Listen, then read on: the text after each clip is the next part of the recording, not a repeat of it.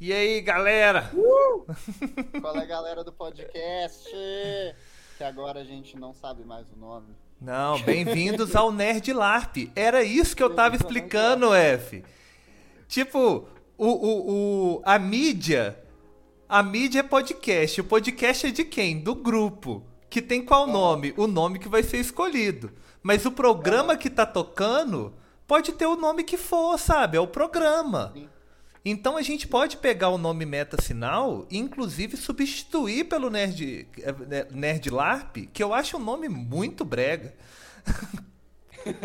Sabe, se pega meta sinal e chama o Nerd LARP de, de meta sinal, que tem tudo a ver, velho, a gente discute mecânica. Meta sinal é como a gente chama a, as principais mecânicas de se fazer LARP. Sacou? E até hoje, até hoje, a gente não tem uma capa decente pro Nerd LARP. Por quê? Porque Nerd LARP é um nome baranga. Você pensa em fazer uma então capa por. Sinal a partir de agora. então, bem-vindos ao Meta Sinal! uh! uh! ai, ai. Como é... Oh, oh, isso, velho, eu acho isso é uma das coisas que mais irrita quando você quer levar a parada a sério. Hum. Mas ao mesmo tempo é a coisa mais engraçada quando tá de boa e vê acontecendo, saca? Uhum. Que é tipo assim, o grupo é de um caos. E é de um caos que, tipo assim, ah, mano, tá. sabe, dá pra colocar uma pitadinha mais, saca? Tipo. Dá! Bota fé. Tipo assim. Deixa eu botar uma caiena aqui, será que fica bom? é tipo isso, velho. Só que aí a parada, tipo, vai enrolando, enrolando, enrolando. Isso vira uma característica do grupo. Isso vira coisa que a gente leva pra frente de falar assim, pô, mano. Trabalhar com Kraal é mó legal, velho. Tipo, não, a galera é muito gente boa. Só que ao mesmo tempo, a hora de resolver também, o caos se dissolve. E tipo, uhum a, a, coisa mais simples que estava ali no meio do caos, que estava sendo a coisa mais difícil de decidir e discutir, é a, é a convergência natural da parada. Uhum. A gente começou brigando aqui, velho. Vocês estão tentando colocar um nome diferente pro podcast, pro negócio, velho. Coloca de um programa. E como que termina a discussão? Bem-vindos ao Meta Sinal! Começa agora! Não tínhamos nome. Qual é o nome? Meta Sinal. Por quê? Porque o nome antigo era ruim mas era o melhor que a gente tinha. Ai, velho, isso é incrível, velho. Eu amei. Ai, bem-vindos ao Meta Sinal. E você sabe o que que é? é? É tipo assim, tem uns detalhes, umas sutilezas que são maravilhosas. Na moral, na hum. moral, elas são maravilhosas, assim, de, porque são sutilezas mesmo. Eu vou te mostrar agora, aproveitando que a gente está em primeira mão, o logo do Meta Sinal. Porque nós temos um logo para o Meta Sinal. Posso falar no Prata Online. Sacou? Pra quem não tá entendendo tudo que, tá, tudo que a gente tá falando ah. agora, tá é o seguinte. É, a galera do Grau do Rio enterrou o Grau do Rio. Tá?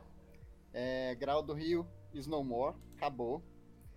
E porque questões deles lá, eu não vou ficar explanando. Não, não, não, de forma pesadas, nenhuma. Né, pra ficar falando sobre o assunto. É, mas nós estamos aqui. Não, aí para e... dar o apoio, agora vamos contar a história, porque até eu pegar a página aqui a gente vai render um pouquinho. Para dar o apoio, a gente pensou assim, cara, por que, que a gente não muda o nome do grau também e a gente começa a jogar junto? Saca? A gente cria um grupo maior, porque, tipo, metade do povo do Rio já tava dentro do grau, sabe? Sim. Aí começou isso. Só que várias, várias, várias, várias questões foram aparecendo no meio do caminho. Porque a gente também já tava numa metamorfose, sabe? E agora a gente tá numa discussão de qual que vai ser esse nome do grupo. E aí, isso significa que a gente vai mudar nossas redes, que a gente vai mudar nossa, é, é, nossa identidade visual. Entende? Nosso site, nosso. Sabe que a gente tá no. A gente. Olha, eu- quando eu coloquei o título da live, eu coloquei assim: Grau MG, porque estamos sem nome, estamos escolhendo o nome. E o que? Dia de faxina. Por quê? Porque eu ia fazer com a limpeza do Discord ontem. E eu pensei assim: não, mano. Hoje eu faço a limpeza, já vai estar com o Discord bonitinho. Quarta-feira de tarde, como foi combinado, a gente tá com o nome escolhido Uhum. suave. Já chego aqui no dia seguinte, sem o grau MG, todo feliz, todo pimpão, com o nome novo, divulgando. Nó, galera, a gente tá aqui com o nome novo, olha que massa, olha que legal. Mas o que que acontece? Chega duas e meia da tarde, um membro do grupo é, faz algumas perguntas, por exemplo, tipo, ah, quando que fecha? E perguntando se podia, tipo assim, sugerir mais coisas, se dava tempo e tal. E aí eu me dou conta, às duas e meia da tarde, que hoje é quarta-feira. e que se fosse fechar a discussão, era para fechar daqui a uma hora e meia. E a discussão do nome tá pegando fogo, porque outras questões apareceram nesse meio tempo. Então, tipo, ia ser muito arbitrário eu virar aqui e publicar um nome pra depois vir aqui por qualquer outro motivo e falar assim: "Ah, mano, não deu certo, o nome é esse". Tipo, cara, eu quero passar credibilidade. E a gente sabe que as coisas vão acontecendo, tipo, na fase na, na ideia do aconchego. Sim. Ai, ai. E aí eu falei assim, qual que era a solução óbvia? Velho, esqueci que hoje era quarta-feira. A gente já não vai gravar podcast hoje, porque, tipo assim, era duas e meia da tarde e como eu tinha esquecido que era quarta-feira e ninguém se manifestou, ninguém se manifestou, então era melhor a gente não ter. Pô, a gente vai gravar amanhã, então amanhã que eu preciso do nome, não vou estressar com isso. E aí cá estamos, tipo, decidimos gravar o podcast. Estamos aqui discutindo, porque a gente vai discutir sobre as mecânicas avançadas do manual Ó, o Timbal entrou, viu? 6.0. Tio Elf tá aí? Tá no Discord. Eu não tô ouvindo ele, né? Oi, tio Elf. Oi, Tio Elf, a gente vai jogar hoje? Ah, você me respondeu aqui vamos também. sim, eu já deixei um aviso ah, escrito, inclusive. Opa! Aquela mora do café. O banheiro ficou bonito. Covid bacana. esse fim de semana, mas eu me recuperei rapidinho por causa da vacina. É Uma coisa boa. Discord, né? Ô, deixa eu te avisar, tio Elfo. Tipo, toda vez que problema é você eu não me. tô pegando nada ainda. Meu nariz ainda não tava, ficou, ficou sem funcionar. Não sei quanto tempo que, devo, que volta, mas eu espero que Ixi. volte logo. Foi. É, só te avisando que toda vez que você me vê online aqui, é, eu estarei é, é, transmitindo na Twitch. Então é só pra você tomar cuidado, assim, tipo, com, com, Tá. com, com exposição mesmo, você não se expor de, de- sem saber que tá, co- tá transmitindo. É. E aqui a gente tava começando a gravar agora, porque a gente tá aqui já tem um tempasso já, aqui na transmissão já são duas horas que a gente tá aqui, e aí a gente começar a ler o manual agora, sabe? Ah, tá. Aí eu queria saber, tio Elfo, se rola da gente é, gravar esse podcast aqui com você também, ler essa mecânica avançada, em vez de jogar, porque eu já me estressei tanto hoje que eu não sei se eu tô com cabeça pra. Como é que fala? Pra, tipo, criar, sabe? E aqui a gente vai ficar Ah, só de boinha, lendo e tal. Hoje, eu real- Uhum. hoje realmente foi um dia muito estressante. Eu não tá muito bem. Pode ser? Você anima de acompanhar a leitura do manual aqui e comentar Animo, também animo. e tudo? Demorou. Animo. Ô, bora Ah, começar então. tão- Ainda ainda estão tentando definir o nome do. Do. Ó, a F chegou. Eu tava aqui legal que eu tava no. Eu tava no Meet, porque o Discord tava dando problema de áudio. Aham. Aí eu fechei o Meet e entrei no Discord pra te ouvir também, porque senão. Telefone sem fio, né? É verdade, é verdade. Você não, não é verdade, bota fé. aham. Teve, teve bom. Nossa, que. Cara, que legal esse desenho que você arrumou. O, o desenho de mim? É? Pois é, cara, é Eric que fez. Sério? Quem? Cara, bicho. Caramba, não sabia que tinha sido a Eric, o Eric não. cara. Pô, então dois. Dois Que lindo. Eu. Hum. E eu tô me sentindo super Gandalf nesse negócio, porque tem tipo uma espada e um cajado, sabe? Aham. Nossa, São as duas muito legal. representam. Oh, tá super sua E aí eu tô cara. segurando o cajado com o braço que tem a tatuagem. E tem a tatuagem, velho. Nó! Ou, e, e sério, tipo, foi tão bom ver você trocando aquela outra imagem, aquela outra imagem já, já tinha enjoado, assim. Ah, sim. eu Não era bonita, eu mas tava não. precisando muito trocar, mas eu não tinha, eu não tinha foto. Sim, Uhum. E aí esse desenho me representa muito mais que qualquer foto que eu tirei nos últimos tempos. Então eu coloquei no Discord, no Telegram e no WhatsApp. É. São Bota redes fé. de comunicação mais pessoal, saca? ou sério, tipo, ficou muito legal esse desenho. Nó, ficou Muito. muito legal, adorei. Muito. Igual seu cabelo novo, velho. Seu cabelo novo tá muito bonito. Então tá, eu tô muito feliz. E o desenho é com a coloração do meu cabelo novo já também. Aham, eu percebi. Fraga só. É. Que eu postei no, pa- no Praça Online. Uhum. Nossa. Ah, E aí tem uma coisa que vocês estão querendo definir é o nome do, do, do Do- grupo geral, né? É.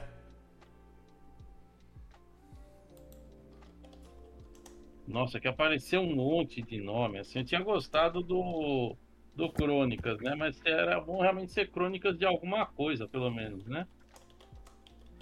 eu, acho, eu gosto Aí da ideia do foi- Crônica de Vesta, sabe? Crônicas do quê? De Vesta. Porque aí o que a gente Sim. tava chamando de grau verso, passa a chamar Vesta. Que é o nome Uhum. do planeta, tipo. Onde os jogos acontecem. Ah, eu não tinha pegado esse conceito, não, velho. Que tem. interessante. Ó, que legal. Sabe o que, que eu acho que podia ser, velho? Que tipo. Esse podia ser o nome do jogo. Aham. Em vez de clãs de Makira, a gente já, tá, já tem um tópico ali, tipo, expli- é, crie seu clã, saca? E como que cria, por que, que Aham. serve um clã.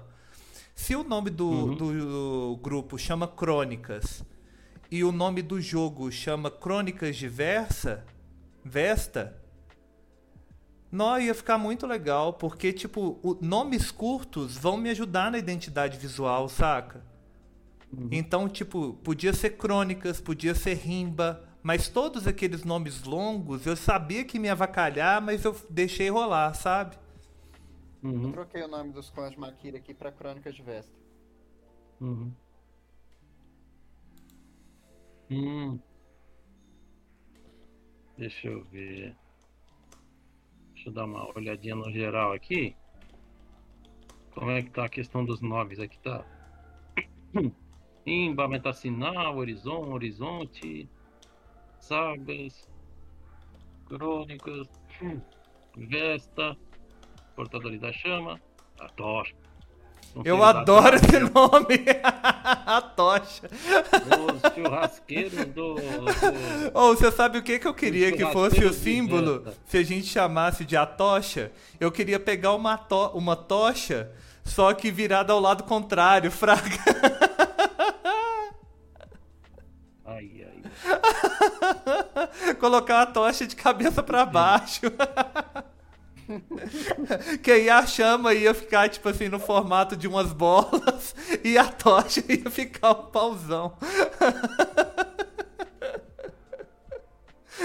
a tocha a chama nos outros. Eu sabia que esse nome não, não, não ia vingar, mas me divertia tanto. É aquele lance do caos que eu tava falando. Aham.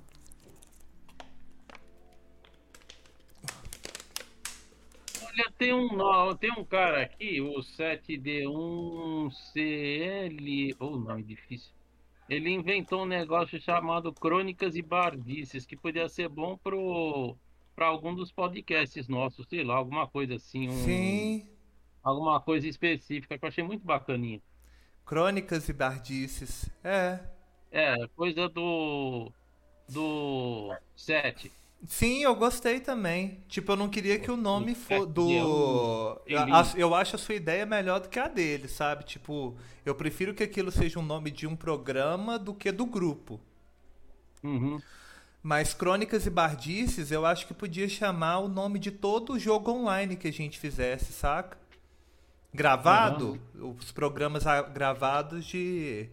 E aí, dentro do Crônicas de Bardices, teria o Tripulação Tingol, teria. E os outros, sabe? Ô, legal, Fosse uma categoria, sabe? Tipo. bacana. Uhum. Fosse uma categoria de jogos online, É. de LARP, de LARP online. Crônicas e Bardices, que aí, tipo, ia ser doido o conceito, porque o grupo chama Crônicas. Aí, tipo, tem a categoria do, do LARP presencial, que são o Crônicas de Vesta. Tem a categoria dos, do LARP online, que seria Crônicas e Bardices. E a gente vai brincando com esse nome, saca? Legal. Crônicas, então. Provavelmente Até bom amanhã, né? porque- É bom porque isso faz a gente ter os nossos os- as coisas dentro do nosso grupo terem um no- nomes legais, não ser só coisas é, coisas é só descritivas, né? Aqui é isso, só tem uns nomes legais. Poxa, tomara que o nosso grupo cresça bastante e fique que nem uma Aregic lá de São Paulo, que é muito legal. Sim. É porque, tipo Nossa, eu assim, eu acho esse conceito do LARP online uma coisa muito pioneira, sabe? Uhum.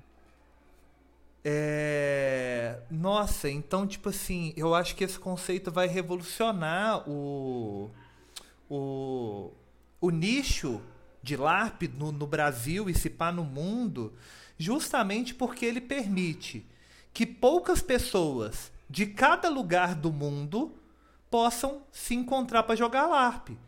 Você não fica dependendo de, de, de toda essa estrutura de um grupo local para começar a jogar, para aprender mais, sabe? E quando você conseguir juntar uma galera na sua região, você faz o grupo lo- local, que é muito legal jogar com seus amigos.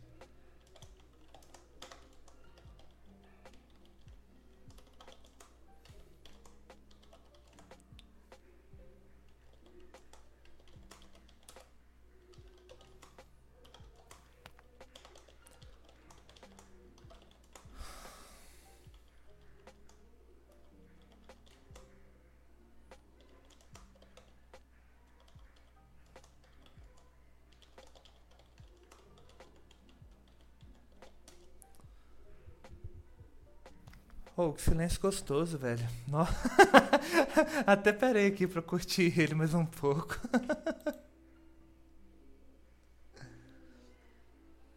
É, e eu acho que a gente pode começar a leitura.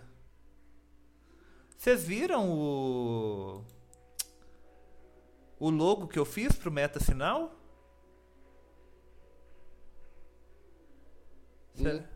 O logo, você colocou ele aonde? No Praça Online, onde que a gente tá? No canal de texto. Tá, deixa ir pro canal de texto aqui. Cadê o canal de texto? Ô, meu Deus meio lerdo. Ah, Santuário Grau, MG pra ação. Aí, cadê? Eu achei tão legal, legal esse negócio do Santo Caneco, que pode ser o nosso. Que vai ser a nossa taverna. Uhum. Aí tem a Crônicas de Vesta, né? Que eu tô vendo aqui, mas tá ficando muito legal. Ai, a minha gata tá sendo meio chata, como sempre. Gatos. Ah, tio Elfa, eu vou falar, tipo, na moral, eu fico tão feliz quando você tá feliz, saca? Tipo, quando você. Tipo assim, me dá uma sensação boa de que a gente tá na direção certa. Uhum. É muito bom. Nó. É, você quer puxar a leitura? Posso? Eu tava dando a última Oh, distraída do WhatsApp não. antes de, de focar direito. É, e eu tô querendo que você leia pra eu poder descansar um pouco a. O cabeça. logotipo ficou bem bacana mesmo, ô Rafael. Ô, valeu, tio Muito Elfa. Aí eu vou tirar esse. Talvez fosse. Eu não sei se, se eu acho que é por causa da imagem em si, que talvez fosse bom só dar um contraste maior entre as cores, assim, do. Da- das duas montanhas e atrair o fundo atrás, o fundo rosa e verde. Sim, isso vai rolar, tipo, a gente tá com esse problema nos logos que tá difícil de ler. Hum. Aí eu- o que, o que eu vou fazer? Eu vou tirar esse LARP podcast aqui. Porque. Ou não, né? Tipo. Ah, Não precisa tirar, o problema não tem problema. Acho que isso não, Não, vai é porque isso aqui era pra ser o nome do grupo. Eu fiz essa logo Ah, aqui quando eu tô. pensei pra sugerir o nome do grupo. É que eu nem tinha conseguido enxergar o LARP Podcast. Pois embaixo. é.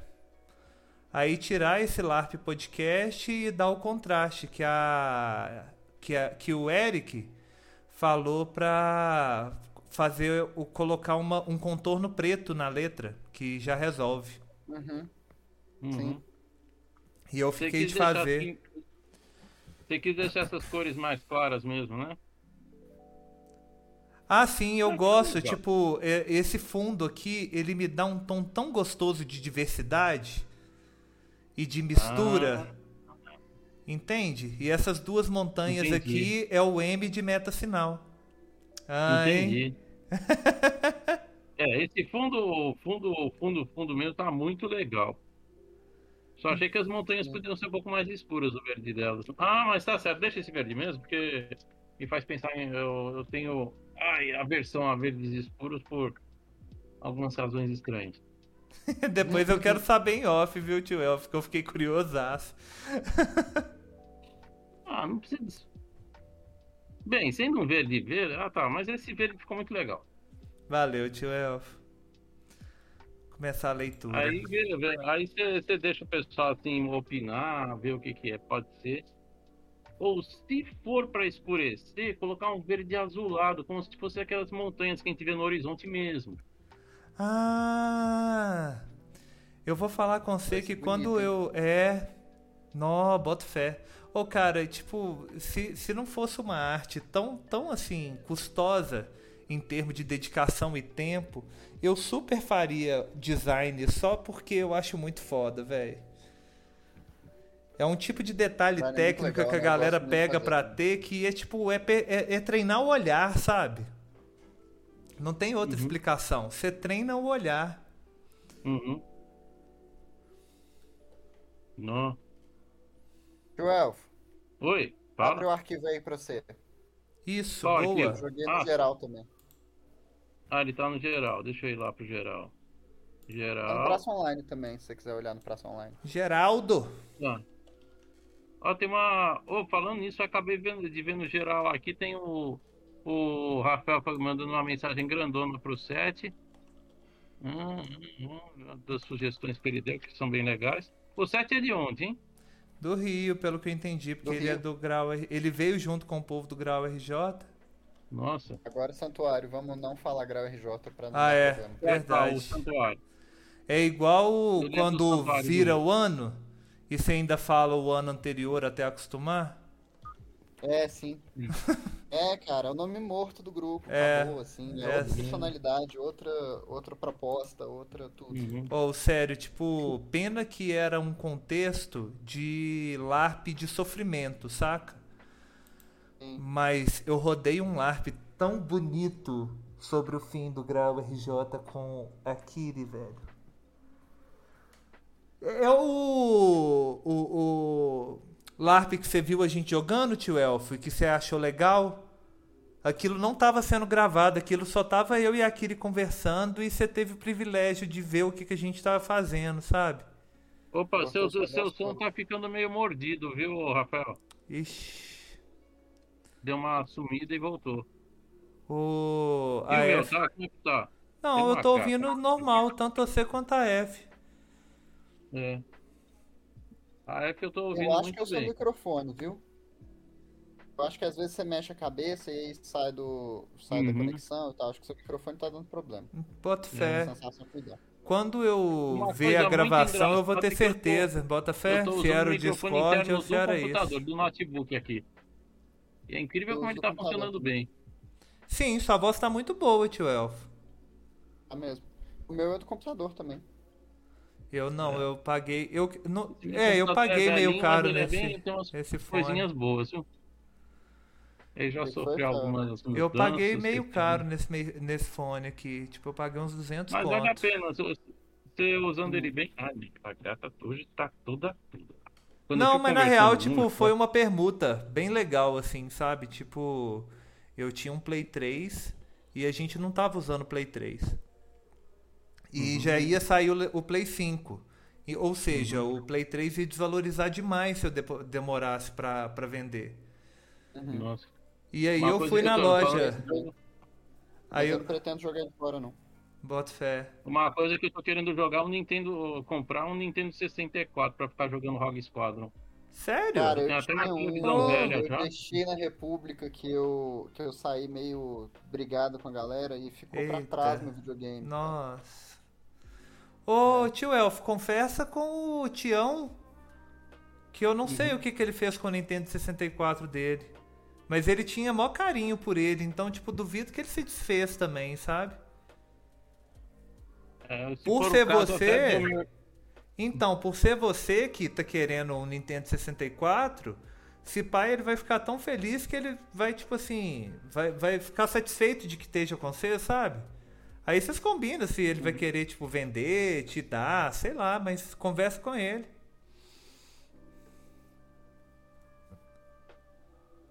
Ou abaixa um emulador, né? Eu sei que não, é mas pra que eu já- gente. Eu, eu tenho, eu tenho o cartuchinho do, do, do Rogue Squadron já que eu comprei. Oh, que massa! Ah, não, Eu tio Elf, então não. Quando eu comprei, ele provavelmente tava funcionando, mas agora eu tô. Ai, a minha gata não tá dando sossego, bicho. Mas não deixa de conversar com o Tião, não. Na moral, tipo, Tá entra em contato com ele e vê o que que tem, o que que Aham. ele fez com o 64 Uhum. dele. Aham. Ô, vamos começar então? Já são 25 minutos da gente. Tá, Gravando. Deixa eu ver. Geral. Ah, tá. Tô no geral aqui, agora eu vou. Todos os nomes. Nomes. Ai, caramba, cadê o. Mecânicas avançadas? Isso! Isso. Ai. Sumário avançados. Poder 4, uso de poder, tereré. Deixa eu ver. Ai, meu Deus céu, minha gata tá, tá chata hoje. Ô, F, eu acho que hoje também é uma boa oportunidade de você me explicar melhor aquela mecânica das cortes. Que é, às vezes a gente conversa, é, eu- às vezes a gente conversa e eu sinto que ainda eu tô perdendo alguma coisa assim do que você tá pensando. Lembrei disso agora. Sim, das cortes que você tá falando, né? Isso. Das Tá aqui cortes. na Mecânicas Avançadas, bem. Oba! Nós vamos passar por isso. Então, Todas as coisas, todas as coisas que não estão no manual é, básico estão no Mecânicas Avançadas. Mecânicas Avançadas agora tem tipo 18 páginas. Então tem um total de 40 páginas de, de material sobre como que o jogo funciona, saca? Uhum. Ou Eu eu, acho gostei desse até. dragãozinho Mas aqui. Você sabe o que, que eu tive de ideia? Em vez de você deixar essa logo do Graal, você trocar pro pra bandeira dos Long, que é como se isso aqui fosse algo tipo discutido dentro do jogo, sabe? Aham. Podia ficar Pô, bonito sentido, assim. Viu? Até faz sentido. Que aí, tipo assim, eles são a, a parte mais burocrática, sabe? Então, você já tem os dragãozinhos, eu achei isso daqui legal como se fosse o selo do, da, da corte. Saca? Tipo, o, o tipo papel timbrado, os dois dragãozinhos dos Long. Uhum. Sim. Ia ficar legal. E aí a gente vai. é, a- Essa é, parada, essa parada da aparência do- dos manuais, eu vou mexer depois. Sim, Porque eu sim, vou passar sim. isso no Canva e eu vou fazer, tipo, tudo do zero, sabe? Aham. Tipo, eu vou pegar o texto, porque eu, eu quero terminar o texto, porque é muito texto, Bota fé. e aí eu vou passar isso pro Canva, vou fazer os livros no Canva, saca? Eu vou fazer o design dos livros no Canva. No, top. E aí vai ser um livro mesmo, assim. Você Vai sabe que eu tô sentindo falta disso no de design de livro pro Batalha dos das estações, Batalha. Uhum. porque eu vi o trabalho do Raka, do Rafael Carneiro, no LARP que ele tá mandando o Rubris, o Rubris, E a velha página é tão bonita, tipo, dá vontade de comprar só pra você ficar folheando o livro. Tipo, eu nunca vou jogar, mas eu quero comprar. Aham. Comprar pela arte, né? Sim. É, eu boto fé demais. Bom, vamos lá?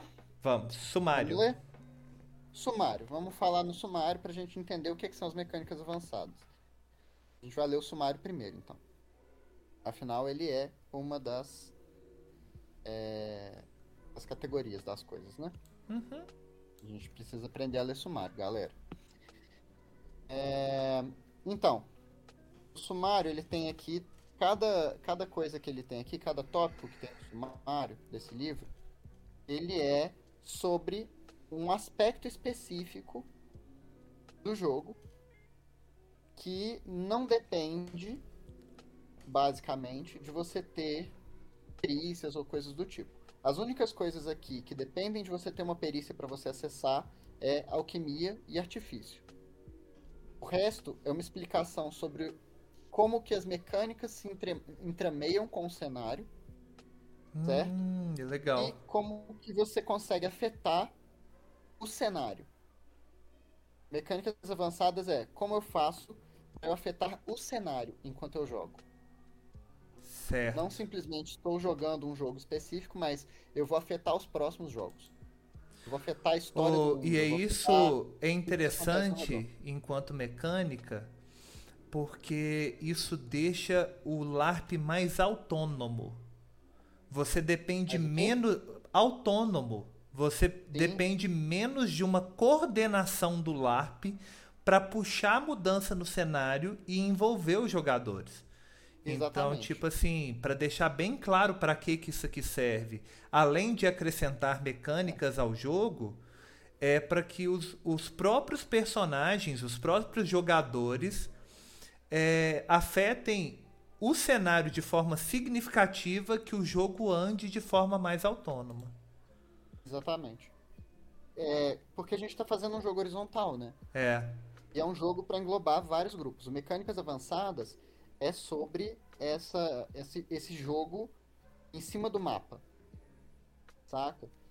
É o mapa que vai expandindo e as mecânicas através das quais você expande o mapa e você expande as coisas possíveis dentro do jogo. Ou você sabe o que que é interessante em termos de trindade? O material que eu estou trabalhando agora, que seria um manual do cenário e de monstros, é justamente esse daqui. Eu penso que é tipo assim a estrutura enquanto plano físico. Uhum. Agora, tudo que afeta o, o mundo através de outras fontes, tipo assim, que muda a biologia das criaturas, é, que interfere na forma como as pessoas se relacionam com os próprios Ih, corpos. cortando tudo, Fael, não entendi nada. Vixe. Interfere no quê? A forma como as pessoas, como essas outras fontes interferem na forma como as pessoas é, lidam com o próprio corpo e com os próprios poderes, sabe? Manipulam essas características. E como que é, essa sociedade funciona em termos de arquétipos. Tipo assim, quais são os grupos? Tipo, se a gente fosse fazer do, do nosso mundo, é, quais são os agentes políticos e o que, que a gente identifica de características desse agente político que é generalizada? Quando você fala MST, PT, é, bolsonarismo, sabe? Você está criando arquétipos de uma coisa que está no, no- na memória é, coletiva de todo mundo que mora aqui no Brasil. Então, esse cenário que eu estou criando de, de monstros e de características é justamente para compilar esses arquétipos e esses planos e como que eles afetam o plano divino e o plano arcano, sabe? Uhum. Então a gente vai ter um jogo bem completo, eu acredito, onde a galera vai poder, tipo assim, só selecionar, ah, velho, eu quero essa característica daqui, com esse tipo de jogo aqui, usando essas mecânicas, tá bom, startei meu LARP, sabe? Ou pelo menos é assim que eu espero que seja. na É, real. eu tô tentando fazer ele ser bem modular, sabe? Sim. Modular num sentido de, de tipo, jogo por personagem mesmo, por clã e tal, saca? Cada clã vai poder pegar certas coisas disso aqui e falar, olha, isso aqui eu vou usar. A única Sim. coisa que é comum pra todas as coisas é a mecânica de poder e de expedientes. É a primeira que eu vou explicar. Boa. Acho que já deu pra passar aqui, ó. Expedientes, poder e e- economia, fontes de poder, uso de poder, cargos da corte no LARP do Graal, comércio, sistema de magia, alquimia, artifício e o espelho mágico. O espelho mágico que é o lugar onde que a gente se conecta pra jogar online, né? Exatamente. Expedientes. Puxa a leitura. Vamos lá. Expedientes. Existem quatro tipos de expedientes que servem para realizar coisas no mundo do jogo. São os que seguem: poder, mana, ouro recursos. Poder. O poder é o o expediente primário, do qual dependem todos os outros, e que movimenta a economia do jogo para todos os jogadores, e não só os que se envolvem com o desenvolvimento do reino. Mana. Mana é a energia mágica coletada dos locais de poder. Mana pode ser conver- convertida em três pontos de cristal mágico, divididos como preferir entre cristais. Gastando mais pontos, é possível fazer cristais mais poderosos. Ouro. Ouro é necessário para fazer dinheiro. As moedas de réis podem ser cunhadas pelo mestre da moeda na faixa de três moedas por valor de ouro. Recursos. Recursos representam materiais de construção, metais, plantas e outros recursos comuns necessários para a vida cotidiana. Cada recurso pode ser transformado num item de necessidade para a criação de alquimia ou artifício, com exceção de cristais. Expedientes iniciais. Todas as personagens começam o jogo sorteando uma quantidade de expedientes que tem desde o princípio. Poder 2d6, mana 2d4, ouro 2d4, recursos 2d6. Ô, Você sabe uma coisa que eu senti falta nesses expedientes Hum. e que acaba definindo a evolução tecnológica daquele espaço de poder? Manufatura. Uhum. Um tanto inicial de manufatura relacionado ao local é, dá um- uma noção de, de quão desenvolvido tecnologicamente é aquele lugar, saca? Ou seja, o quanto vai ser fácil você encontrar é, coisas mais elaboradas naquele ambiente. Então, assim, se, se eu fosse transferir para o nosso jogo, eu diria que em termos de manufatura, o- as casas que têm mais recursos de manufatura é a casa Avalon e a casa Long. O seguida da casa Oió e a casa Ipélia. E seguida da casa Silva e da casa dos Dark Spirits.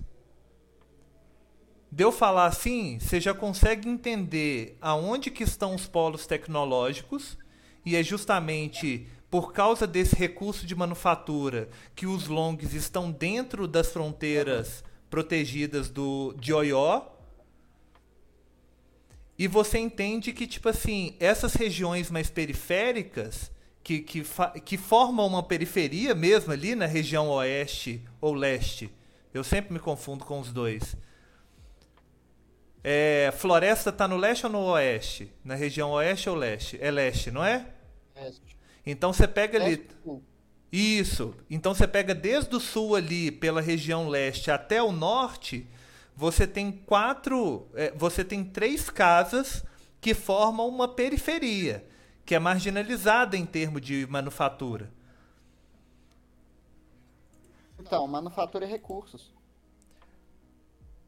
É, recursos tecnológicos. É por isso que eu, que eu senti falta dessa diferenciação. Os Porque. recursos. A tecnologia ela é feita pelos personagens. Ah, então Nós vamos toca. chegar lá. Então toca. Só, só, só, só era o que eu tinha pra pontuar. Ponto. Mas toca. Podemos seguir? Sim. Pode. Poder e economia. Poder e economia. Poder é uma moeda de troca que não pode ser roubada. Ela só pode ser transferida de livre vontade do jogador. Para ganhar poder, é necessário dominar uma área do jogo. O poder pode ser gasto para diversas ações, como uma perícia temporária que causa efeitos no mundo de jogo. Fonte de poder. Existem algumas fontes de poder, dado que existem três tipos de poder no mundo: potestade, majestade e autoridade. Potestade é o poder intrínseco da personagem, dado o que ela pode fazer por si mesma. Majestade é o poder que emana da habilidade de conduzir a sociedade, de ser elevado pelos outros. E autoridade é o poder concedido por alguém com mais poder. Todos estes poderes são representados pela mesma moeda, sem distinção. Algumas das fontes de poder também permitem realizar jogadas específicas ao aplicar o poder, que podem alterar o curso do jogo e da história drasticamente. Além desses usos, é, é possível negociar com a narração outros efeitos que sejam coerentes. As fontes de poder são local de poder mágico, potestade, desenvolvimento científico, potestade, vantagem bélica, potestade, poder financeiro, potestade, voz do povo, majestade, fama, majestade, sucessão de território, autoridade, cargo da, da coroa, autoridade. É em vermelho divulgação do jogo, o que, que é isso? Ah, isso é. Isso não, não, não, é nada, na real, assim, é porque eu, eu flertei com a ideia de que divulgar o grupo te daria poder também para afetar o jogo, saca? Cada pessoa que você trouxesse pro jogo te dava X de poder, sabe? Oh, olha que coisa maneira, eu tinha uma coisa para falar só, é, mas deixa, agora eu tenho deixa duas. Esse, deixa esse item assim é, como possibilidade. Isso que ele tá em vermelho aí. Porque às vezes a ideia pode ser até boa, dependendo da forma como ela foi usada. Uhum. Olha só como é que é massa essa questão da distinção que a gente fez agora dos grupos e manter o grau do jeito que ele é, sabe? É... Gostou tudo. Vou falar de novo. Olha como que é interessante o movimento que a gente fez de preservar o grau do jeito que ele é, sabe? Como grupo gratuito de amigos. E a gente poder criar essas categorias é, municipal e nacional para a gente expandir a forma do jogo. No contexto do Graal, para fazer um jogo do Graal, isso aqui é visto com muito maus olhos. Por quê? Porque isso cria uma, uma disparidade entre as pessoas que estão jogando, sabe? Tipo, você é, é, cria tipo um pay to win, assim, para alguma coisa que vai te dar vantagem no jogo. No caso do, do que a gente está fazendo agora, eu já acho que não tem problema. Porque, tipo assim, isso aqui pode ser uma forma de monetização, tanto de, de é, é, divulgação mesmo, assim, sabe? De você poder chamar seus amiguinhos e ganhar coisas no jogo. Uhum. É como de monetização mesmo. Tipo assim, você. Tipo, você pode pagar para ter esse tipo de vantagem. Só que aí você pensa, em vez de você ter uma vantagem estratégica em termos de ganhar o jogo, como você está com uma postura mais profissionalizada, você pode oferecer vantagens outras que estão ali margeando a experiência de jogo. Você não coloca o, a vantagem em cima sobre os outros jogadores, mas você coloca vantagem sobre a, a experiência que a pessoa individualmente pode ter com o jogo. Como uma coisa mais cosmética, é, tipo assim, é, você não dá fama para pessoa, mas você coloca ela numa fantasia de fantasia real mesmo, assim, tipo, que, que sabe, tipo, melhora a forma como ela vai se relacionar com as pessoas e como ela vai ganhar poder no jogo, sabe? Por aí. Uhum. E a outra coisa é que aquela primeira discussão do, do, do, do primeira categoria está resolvida aqui, saca? Você colocou desenvolvimento é, científico como um poder e isso já resolve o que eu senti falta na manufatura, saca? Aham. Uhum. Era isso. Bora tocar. Inclusive já tem gente ganhando poder por desenvolvimento científico, né? A Luna acabou de criar a arma de fogo, o Grau. Ah, que doido. E é, e aí a personagem dela é a inventora da arma de fogo no cenário, né? Ah, que massa. Então ela ganhou 10 de poder por causa do desenvolvimento científico, antes de começar o jogo. Acho foda. É. É, posso falar sobre. Vocês querem saber os valores específicos de quanto de poder que, que cada coisa dá e tal? Como que isso acontece? Vocês querem discutir isso? Ou não, porque não, não tá. É, esses números eles não vão ter uma correlação é, material, sabe? Tipo. Sim. Eu não tenho noção, tipo, do, de como que vai ser o jogo, então esses números podem ser, tipo, qualquer coisa mesmo, sabe? Sim. Ok, então a gente pode passar para o próximo tópico. É, local de poder mágico. Então, isso aqui são os números. Ah, não, então fala, ué. Se tá no manual, manda ver. Ah, então tá bom. é, local de poder mágico. Controlar um local de poder mágico dá 5 de poder entre sessões. Desenvolvimento científico.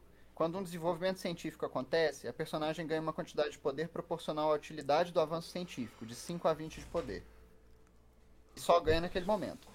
No caso do, do local de poder, é, você ganha todo live. Todo live você ganha aquela quantidade de poder.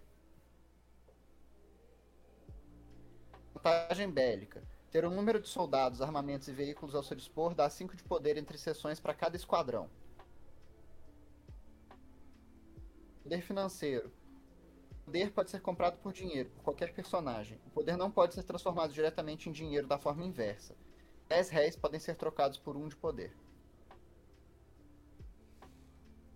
Esse valor talvez esteja muito, muito desigual. Eu vou ter que rever ele depois. Ele- eu acho que ele está desequilibrado. É, voz do povo. Hum. O alinhamento ativo com pautas relacionadas às necessidades da população dá poder que emana do povo, de acordo com o valor que o povo investe em uma determinada pauta. Sempre que fizer algo concreto em função de uma pauta, ganha um valor de 5 a 20 de poder. Fama. Ser famoso dá poder. A sua base de fãs te dá de 5 a a 20 de poder entre sessões. Concessão de território. Conseguir autoridade sobre um território te dá 5 de poder entre sessões. Cargo da coroa. Ter algum dos cargos da corte permite que você ganhe 5 de poder entre sessões. E aí tem a divulgação aqui em vermelho, né? É, é E possível também ganhar aquele- poder para o jogo com tarefas simples de divulgação do grupo, como usar um bom figurino, fazer um breve relatório de live, tirar fotos do evento, fazer post de divulgação na internet e outros que podem ser negociados com a organização. Ah, essa parte Eu da se divulgação me. Ou você sabe o que, que eu tô brisando muito assim? Ah, Eu tô. Que é um negócio que começou a vir na minha cabeça com o, o Batalha das Estações. Que é tipo assim. Que é o conceito de jogar LARP presencial carregando uma caixa que contém o jogo.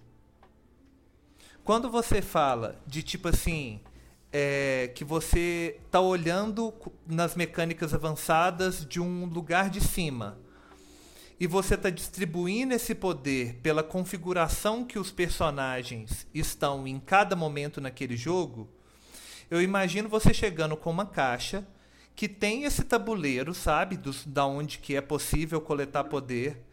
E aí o início do jogo é a galera se posicionando nesse tabuleiro, atualizando tipo o, o cenário do jogo e startando o jogo, sabe? Então é um momento que todo mundo que tiver dúvida, que você vai. Mas, mas você entendeu a fisicalidade de você trazer para o LARP físico um, um LARP dentro de caixa? Uhum. Se esse conceito vingar, a gente consegue, tipo, materializar um produto. eu já tenho feito isso, na verdade. Sim, Eu tenho uma pasta do live, saca? Não é uma caixa, tipo, decorada e etc, que mostra que é uma caixa de jogo e tal. Mas é uma coisa que eu já tô tentando fazer. Ter, tipo, uma caixa que tem manual, tem todas as coisas que eu preciso ter pra rodar o jogo, Sim. saca? Só que foi exatamente essa ideia de ter, tipo, um produto dentro de uma caixa, saca? E um LARP que, tipo, tudo que você precisa para entender como que aquele LARP funciona tá dentro daquela caixa, que me deu toda essa inspiração de correr pro nacional, sabe? Aham. que eu falei assim, cara, a gente sabe fazer LARP. E a galera que vai poder consumir o LARP Se for com grau do jeito que a gente está fazendo, vai estar tá disponível lá, mas vai estar tá meio jogado as coisas. As pessoas vão ter que ter um trampo para tipo compilar o que interessa para elas e começar a jogar e entender também como o que que é um LARP, como é que toca um LARP, tipo, vai pegar a coisa muito no meio do caminho. Mas como já tinha o interesse de fazer esse pocket do Batalha dos Avatares, que é uma parada tipo porrada, sabe? Uhum. E na hora que eu fui produzindo, eu fui vendo essa potencialidade de dele caber todo numa caixinha. Cara, na moral, eu paguei 35 conto numa caixinha bonita. Sabe aquelas caixas de presente da leitura? Pica? Uhum. Eu comprei uma caixinha daquela. Tudo que eu for produzir para esse LARP da Batalha dos Avatares vai ter essas medidas. para eu já chegar com um protótipo nesse formato. Uhum. Porque à medida que esse negócio vinga, velho, tipo assim, cara, isso já é tipo. É, é eu tô diminuindo a barreira de entrada para todo mundo que quiser jogar LARP. Porque o cara Sim. compra a caixinha e, tipo, velho, e da mesma forma que eu junto as pessoas ao redor de uma mesa para jogar no board game, eu vou levar essa caixinha que não vai ter um monte de pecinha, porque eu, eu entendo o contexto para qual ela foi feita que o cara vai levar para uma praça, que o cara vai levar para um para um para um é, para um parque e vai brincar com os amiguinhos dele, velho. Exato. Olha que foda. Por isso que eu tô estressado, por isso que eu tô empolgado, por isso que eu quero, por isso que eu tô ansioso, por isso que eu quero começar logo, porque eu vou ganhar muito dinheiro com essa bosta, velho. Sabe, da última Opa, vez que eu conversei com, com a Kiri. Vou ter que fazer uns desenhos legais pra essa caixa aí. Ah, isso aí, tio! É. E quem sabe uma história em quadrinho especial pra explicando como é que são as coisas. Nossa, tio Melfa, aí você me ganha. E eu choro de emoção de, de você falar um negócio desse. É, fazer, nossa. Fazer Lindo demais. Quer dizer, então, que a, a ideia é a gente vender essa caixa, isso me faz lembrar dos RPGs antigamente, que eu, eu vinha os livros e.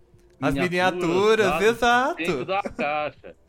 Era Até um a galera entender que não precisa da caixa, sabe? Que se ele pegar o Mas online. É, é, não, é maravilhoso o conceito da caixa. Não, e, e tipo, para completar tudo ah, isso, a última vez que eu troquei ideia com a Kiri no Macau, que eu acho que foi tipo na quarta-feira da semana passada, no último Nerd LARP, e foi o último mesmo, que agora nós estamos no meta final, é, a gente conseguiu, tipo, definir. Eu, eu consegui achar uma definição que eu consigo explicar o que, que é LARP. E eu acabei de testar ela ontem com uma completa estranha. E eu não demorei mais de um parágrafo para explicar e ela, nossa, cara, que legal o que, que é LARP. E onde que eu jogo isso? Aí, tipo assim, eu, eu passei o, o link do Discord e sei lá se, se vai rolar, porque esses interesses é de impulso, assim, tipo, é, tem uma taxa de convergência. Mas eu já fiquei feliz de eu não ficar assim, ah, bem, LARP, Sabe? Tipo, isso tava me incomodando tanto, velho, porque a gente tá vivendo essa parada, tipo, todo dia. E como assim a gente não consegue um jeito fácil de explicar o que a gente faz? então eu tô explodindo, velho. Como é que você falou? Eu, claro, eu anotei, eu não sou bobo. e na hora que eu fui para falar para ela, eu li antes assim, falei: "Ah, agora eu vou te explicar". Só tô abrindo aqui o. o... não sou bobo. Na hora que eu falei, eu falei, não, não, não vou perder isso aqui não. Tô abrindo aqui onde que eu. Uh... O que é LARP? LARP, entre parênteses, Live Action Roleplay, é uma linguagem se eu parar aí, a galera, opa, já sei o que, que é uma linguagem. Que era a primeira parte que era difícil, que a gente falava assim, ah, é tipo um teatro, mas assim, assim, assado, assim. Não. LARP é uma linguagem onde as pessoas, onde um grupo de pessoas interpretam personagens que servem como interface para as vivências propostas pelo grupo, ambientadas num cenário comum e representam de forma viva com, seu, com seus corpos e ferramentas. Isso é LARP. Uhum. Eu vou ler de novo. Aí a gente discute. LARP, Live Action Roleplay, é uma linguagem onde um grupo de pessoas, ou seja, uma atividade em grupo, interpretam personagens, ou seja, eles é, é, se vestem de características que não são eles, que servem como interface para vivências propostas. Então você vai experimentar alguma coisa com uma com algo que você está interpretando. Propostas por quem? Por um grupo, ambientadas num cenário comum, que foi combinado previamente o que, que é aquele cenário. De que forma? De uma forma viva. Usando o quê? Seus corpos e ferramentas. Então você está jogando o, o Boffer LARP, você está jogando o. Você está usando que tipo de ferramenta? Uma espada de espuma, que é um equipamento de proteção para simular batalhas medievais você está usando fantasias que caracterizam o seu personagem. E o seu corpo, você está usando trejeitos de interpretação, você está usando técnicas de linguagem, você está usando metatécnicas de expressão daquilo, de sinais que você está tá indicando ali no, no, no contexto, que você está contextualizando.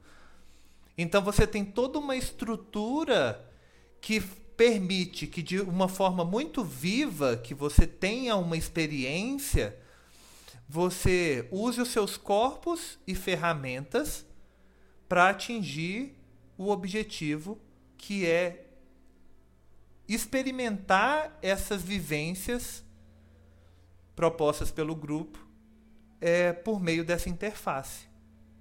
Então, o que é LARP? LARP é uma linguagem para você se expressar. LARP é arte.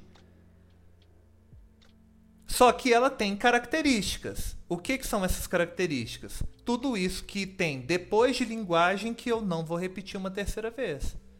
Porra, velho. Agora, agora, agora fala o que vocês quiserem, porque eu já tô assim. Nossa, Oi? eu acho. Ah, eu tô cortando. Cortou Eita. tudo que você falou no final agora.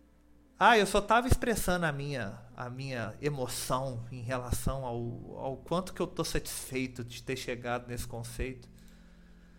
Porque finalmente Pô, eu. eu demais, eu- eu, não tenho nem, eu não tenho nem o que dizer, saca? É isso. é basicamente isso. Não mesmo. é, velho? Tipo, tá resumidinho em um parágrafo. E, É. tipo, todos os elementos estão lá, velho. Ah, mano, foi. foi...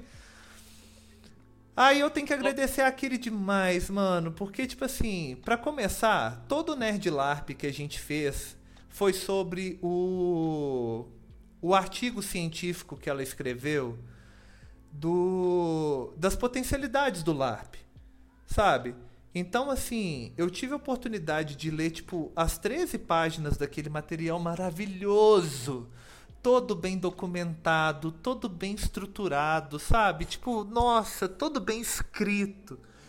Falando sobre o que, que é LARP, falando sobre é, é, como que LARP se encaixa no contexto da sociedade, sabe? Tipo, da onde que o LARP veio, mas assim, dentro da teoria de jogos, dentro da teoria. Nossa, velho, é- é- é- tem que ver.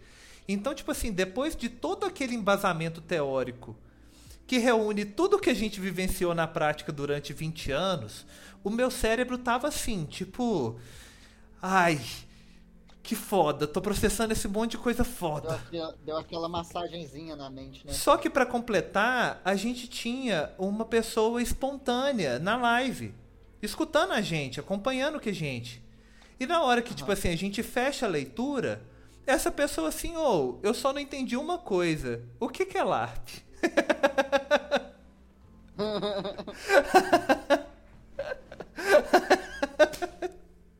Ai, ai, ai.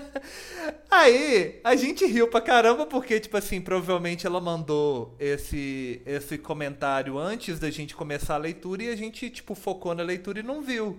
Da mesma forma, agora que eu tô aqui aberto no texto, E como eu não tenho um segundo monitor, aqui aonde que eu vejo as mensagens e tudo na Twitch não está aberto. E o que que acontece assim? É... Provavelmente a pergunta já foi respondida enquanto a leitura, mas aí eu virei para Kiri e falei assim, Kiri, na real, essa daqui é a prova de se a gente entendeu o que a gente acabou de ler. Não podemos fugir dessa pergunta, não. O que, que é LARP? Sabe aquele, aquela provinha, tipo, você acaba de estudar um negócio e tem umas perguntinhas, assim, só para você assimilar direitinho? Uhum. Era isso. O que, que é LARP? Aí ela pegou uma, um, um, um negócio, uma parte do texto, que era explicação, e leu. E falou assim, cara, eu, tipo, eu, eu estudei o texto, tudo que estava ali, para chegar nessa definição aqui. Então, peraí, eu vou me desafiar. Agora eu vou lançar uma, uma definição de LARP, que é um jeito que eu vou conseguir explicar o que, que é LARP. E aí eu peguei e desmiucei. E foi uma epifania. E aí eu escrevi o texto. Aí aquele falou assim, ô, oh, me manda esse trem aí. essa, daí, quero, essa daí é da boa. Manda pro Luiz Falcão, cara. Manda pro Luiz Falcão. Cara, Ele eu vou publicar em dois lugares. No geral e no Praça Online. No Praça Online, você já pega. No geral, eu marco Luiz Falcão. Aham. Uhum. Uma pergunta, quem que é o Luiz Falcão que vocês estão conversando? Você explica enquanto eu, eu escrevo aqui? Luiz Falcão é um amigo nosso de São Paulo. Ah, legal. E ele vem interferindo na cena de LARP do Brasil inteiro, na real. Assim. Ele Nossa, faz parte bacana. do NPLARP, que é o núcleo, o núcleo de pesquisa em LARP. E ele está ligado à Confraria das Ideias, ao Boi Voador e vários outros grupos de LARP de São Paulo. Nossa, isso é muito legal. É, eles desenvolveram uma, uma cultura de LARP específica de São Paulo, saca? Tipo, que só existe em São Paulo. Uhum. E ele é uma, uma das cabeças pensantes dessa cultura de LARP de São Paulo, saca? E ele tem. Ele é muito foda, assim. Ele, é, ele tem uma. Ele é muito, muito foda. foda assim. é. Tipo, você ouve o cara falando, velho, você fala assim, nem fudendo, velho, como que eu nunca pensei nisso? Inclusive, tipo, eu tô. Eu, eu gravei com ele antes do Natal. Não, bem antes, foi em novembro. E lá ele começou a, a, a, mandar essa ideia de tipo enxergar o LARP como linguagem, saca? E eu falei assim, LARP como linguagem, LARP como linguagem. Eu fiquei esse tempo todo pensando que nem burro e falando assim, cara, eu tenho que entender o LARP como linguagem porque faz sentido, mas eu ainda não conectei dentro do conceito e tal. Então, tipo assim, se eu criei isso tudo, a sementinha tá lá nele, sabe? Porque ele é uhum. é muito foda. Toda vez que ele cola no rolê, ele me faz repensar como eu estou fazendo as coisas estruturalmente, sabe? Aham. uhum.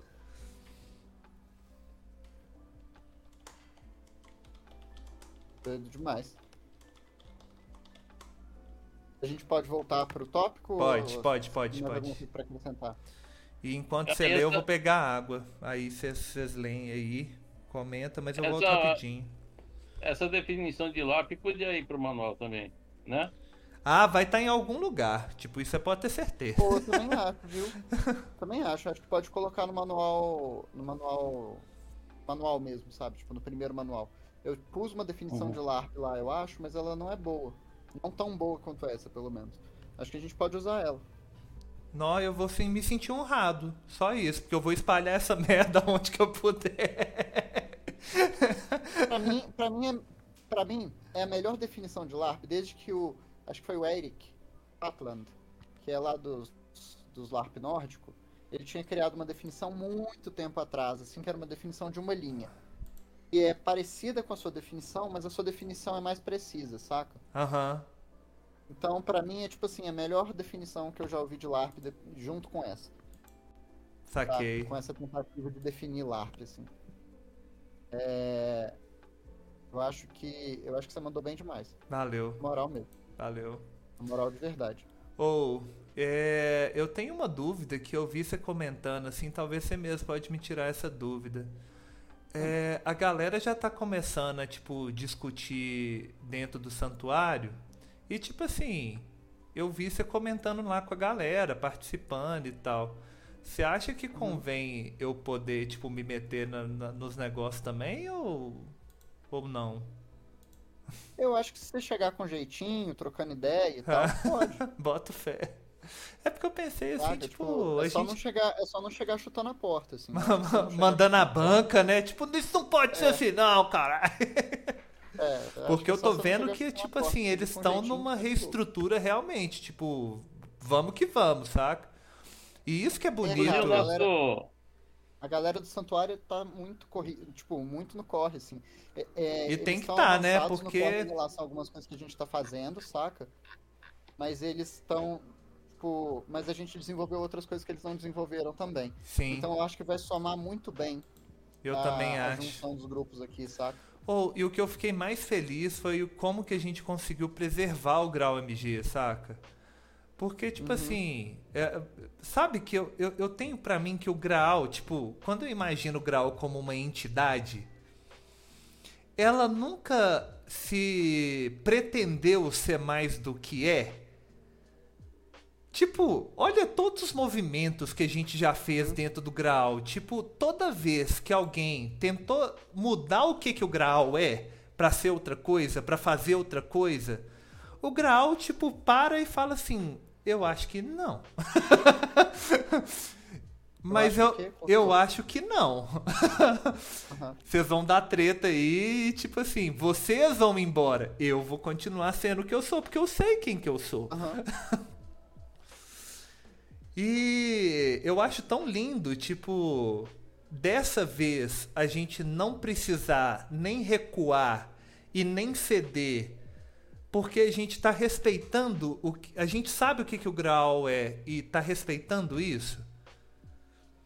Por isso que eu falo, quando o, o tio Elfo olhou, fez aquele comentário sobre o que estava acontecendo e gostou, tipo, nossa, o grau ficou legal desse jeito. Isso me deu um alívio, velho. É lógico, o tio Alpha é nosso termômetro, né? É.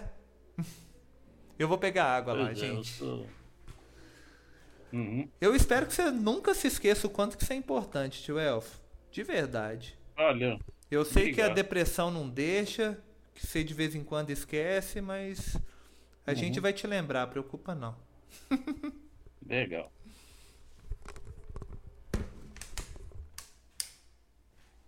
É pra eu continuar lendo? Não sei.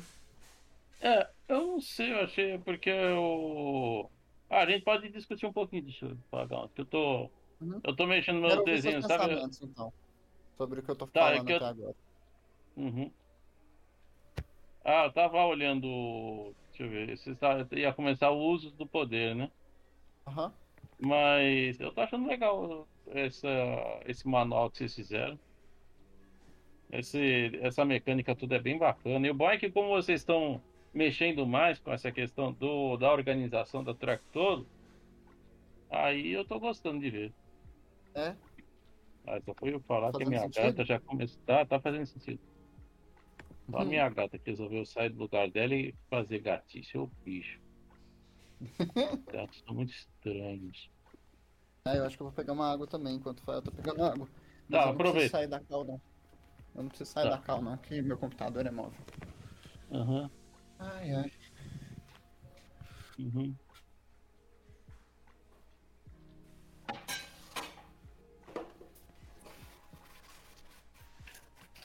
Oh, e a galera do santuário tá aqui já trocando altas ideias no, no servidor também aqui do lado, viu? Aham. Tô de volta. Voltou? Eu tô pegando água aqui também, rapidinho. Demorou. Mas eu posso já ir lendo se vocês quiserem. Sim, eu quero. Uhum. Usos de Tá. poder. Vamos lá. Usos de poder. Existem diversos modos de utilizar o poder. Alguns deles podem exigir alguns expedientes secundários, mana, ouro ou recursos, para serem completados. De modo geral, o poder permite que a personagem dobre o mundo ao seu favor. Usar poder significa extrair de algum lugar suas vantagens, É importante ressaltar que todo uso do poder necessita ser justificado narrativamente de alguma forma que faça sentido com o histórico da personagem. Os usos de poder são rotas comerciais, busca de fontes de expedientes, bênção, audição, ritual global, emboscada, segurança, convocar tropas, discurso, construção e as atribuições dos cargos da coroa. Bom, vamos lá. Né? Rotas comerciais. Uma rota comercial deve ser traçada entre dois ou mais territórios e serve para transferir expedientes e itens entre territórios que ela atravessa. Custo: um poder, três recursos. O que é um território? É, que não está não tá bem definido aqui. Um território ele é determinado pelos jogadores dentro do mapa. Você tem um mapa, os jogadores vão, vão virar e vão traçar uma fronteira e falar: Isso aqui é um território. Saca? E aí eles podem fazer a busca de fontes de expedientes para saber o que, que tem ali e eles podem traçar rotas comerciais dentro daquele território e outro território para para ganhar dinheiro, né? Uhum. Buscas de fontes de expedientes. Para saber o que um território produz, é necessário fazer uma busca que permite encontrar suas riquezas naturais. Custo: um poder que é o movimentar as pessoas daquele, daquele território para falar, para tipo chegarem e falarem assim, bom, o que, que tem aqui, saca? É por isso que você gasta um poder só. Oh. E também porque é a fonte de expediente que você vai ter a partir do território que você controla. Ué, então, eu tô querendo dar uma filtrada no, no que eu tô entendendo do, do manual. E eu tô sentindo falta de uma parada que é qual que é o objetivo do jogo? O objetivo do jogo? Eu, eu começo é... a jogar esse jogo para fazer o quê? Então, esse objetivo, ele é mais flexível, na real, assim. Ele depende do jogo de clã, saca? Ele depende do que, que você vai fazer com o clã. Todas essas coisas que existem no cenário elas são ferramentas para você é, superar outros grupos ou outras dificuldades e por aí vai. É, o objetivo geral do jogo é dominação, de certa forma. Ou não dominação num sentido é, tipo, opressivo, saca? Pode não ser num sentido opressivo, você pode, ser, você pode atingir uma dominação com um grupo anarquista, por exemplo. Não, isso ficou claro, porque Entendeu? os poderes eles não pressupõem essas formas de. de... Mas o, o lance seria, tipo, dominar território, né? Saquei. É, é um pouco parecido com o War.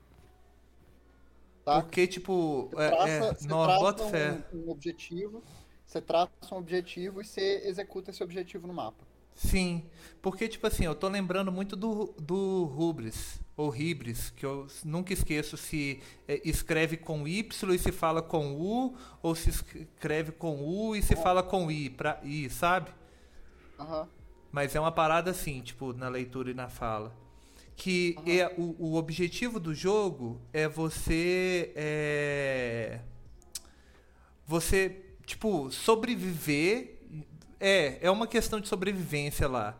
Você cria relações de dominação e dominado, e aí você tem que se organizar para se para sobreviver ou se sobrepor nessa relação de poder.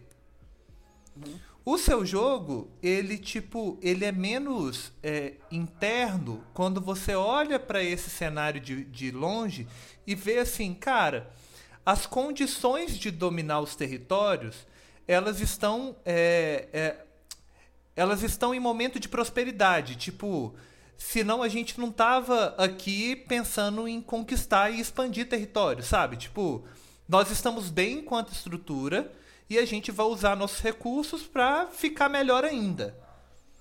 E é a partir dessa busca de ficar melhor ainda, de tipo assim, de atingir o objetivo do clã, você é, você entra em conflito com o que está acontecendo no mundo. Entendi. Perfeito. Porque você entende que, tipo assim, a partir do momento que você é, entende a estratégia dentro desse cenário global, você já está naturalmente trazendo para o cenário local as dificuldades que aqueles jogadores vão enfrentar para conseguir expandir território? Uhum. E aí, tipo, é isso, assim. É. É, é isso. Fica a seu critério, tipo assim, definir esse, esse objetivo no texto ou não, mas se me, se me fez falta, pode ser que faça para outras pessoas. Mas eu não sei se eu tô te jogando um trampo que, sei lá, tipo, poderia ser demais, que você ia tentar ter que achar um jeito escrito de bolar um objetivo que pode não ser coerente com o, negócio dos clãs e tal, sei lá. Você decide. Então, o objetivo é do clã, saca? Uhum. Todas as mecânicas, todas as mecânicas, elas servem para mediar os objetivos dos clãs. Certo. São os meios através dos quais os clãs podem executar o objetivo deles. É um pouco parecido com o War nesse sentido. De, tipo, ah, você tem que dominar a América do Norte e a Austrália. Sim. Sabe? Tipo, a, a Oceania, por exemplo. É, Ou 23 territórios isso... da sua escolha. É, exatamente. Para você fazer isso, você precisa da cartinha lá de objetivo. No nosso caso, o objetivo é feito em oficina com o clã. Certo. Entendeu? Sim. Cada clã, em cada lugar, vai fazer uma oficina pro clã. E a pessoa que estiver puxando o clã vai falar assim, olha, eu, tenho, eu quero fazer um clã com esse objetivo aqui. Vocês animam colar comigo? E aí as pessoas vão colar com o clã e vão rodar o jogo. Tá? Sim. Fazer o jogo. E aí você tem o jogo que são sessões dos clãs, saca? Que são, provavelmente vão ser mais frequentes você tem o jogo coletivo da cidade. E, que é o jogo de uma ilha. De um ilha-continente. Tipo o que é Makira. Uhum. Tá? A ideia é que existem várias ilhas-continentes no mundo. Entendeu? E as pessoas vão explorar essas ilhas-continente e tal. E elas oh, têm. E na têm moral, essa, você já viu o cenário de Pathfinder? Que é uma coisa que eu quero puxar para essas lives e tudo. Eu também não sei. Pathfinder, Pathfinder 2.0. Eu também não sei, mas tem um mapa lá que é exatamente o que você falou. São ilhas, continentes hum. e eles têm o. Sabe, as coisas que eu ainda não li, saca? Uhum. Mas como eu tô em live, pode ser que eu encontre aqui com razoável facilidade e a galera vai poder ver assim do que, que eu tô falando. Uhum. Porque o livro já tá, tipo, aqui em outra aba, sabe? Porque como que eu vou puxar o, o, a construção do manual do monstro? Eu vou começar, tipo assim, a puxar a leitura de Pathfinding e ver o que, que dá pra transformar em mecânica de LARP, saca? Uhum. Não, aparentemente não vai ser fácil. Pode continuar e até eu achar, eu não vou nem, nem, nem tentar. É, valia a pena só se tivesse dentro do time. Vamos seguir, Benção? Vamos seguir. Uhum. Aí as próximas três, elas têm a mesma mecânica. Tá? Um poder, é, um de mana, um de sacrifício. Dez poderes, é. dez de mana, sacrifício. Exatamente. E a benção, a maldição e o ritual global. Elas mudam para quem você busca isso, saca? o território que você tá para você fazer uma benção, uma maldição ou um ritual global, ele precisa ter para benção um templo, para maldição uma sociedade de feiticeiros, que nós vamos chegar nisso depois nas construções lá embaixo, e para o ritual global uma academia, que é onde é, os magos estudam. Uhum. Tá? Nó, que legal, é... porque o templo é onde que, que se foca a estrutura na minha cabeça do do tipo do reinado de Makira, né? Tipo a estrutura política de, de Makira acontece dentro dos, dos uhum. templos de matriz africana, de religiões de matriz africana. O. A, o. A universidade, que é tipo assim, a origem de toda a manufatura de Avalon, já está muito bem instituída dentro do cenário, Frag. Existe a universidade uhum. que é enorme e onde a galera faz todo tipo de, de, de estudo, de. sabe? E uhum. essa sociedade dos feiticeiros, para mim, é o submundo da Casa Long. Uhum. Porque os Long já tem todo aquele conceito de avatar, de tipo assim, de se entregar para os elementos primordiais e fazer a, a parada acontecer. Então, tipo assim, essa instituição de feiticeiro não é uma, uma coisa visível, mas existe no submundo, saca? Uhum. Se você entrar pelas galerias por dentro de do subsolo de, do território de Makira, você vai achar tipo altas paradas, da, tipo é, é, que não pode ser visível para os outros porque é coisa de contravenção, saca? E o doido é que essas uhum. galerias existem em Belo Horizonte, saca? Ali no centro. Uhum. Eu não sei se você sabe, mas tipo assim, o centro é todo vazado por dentro.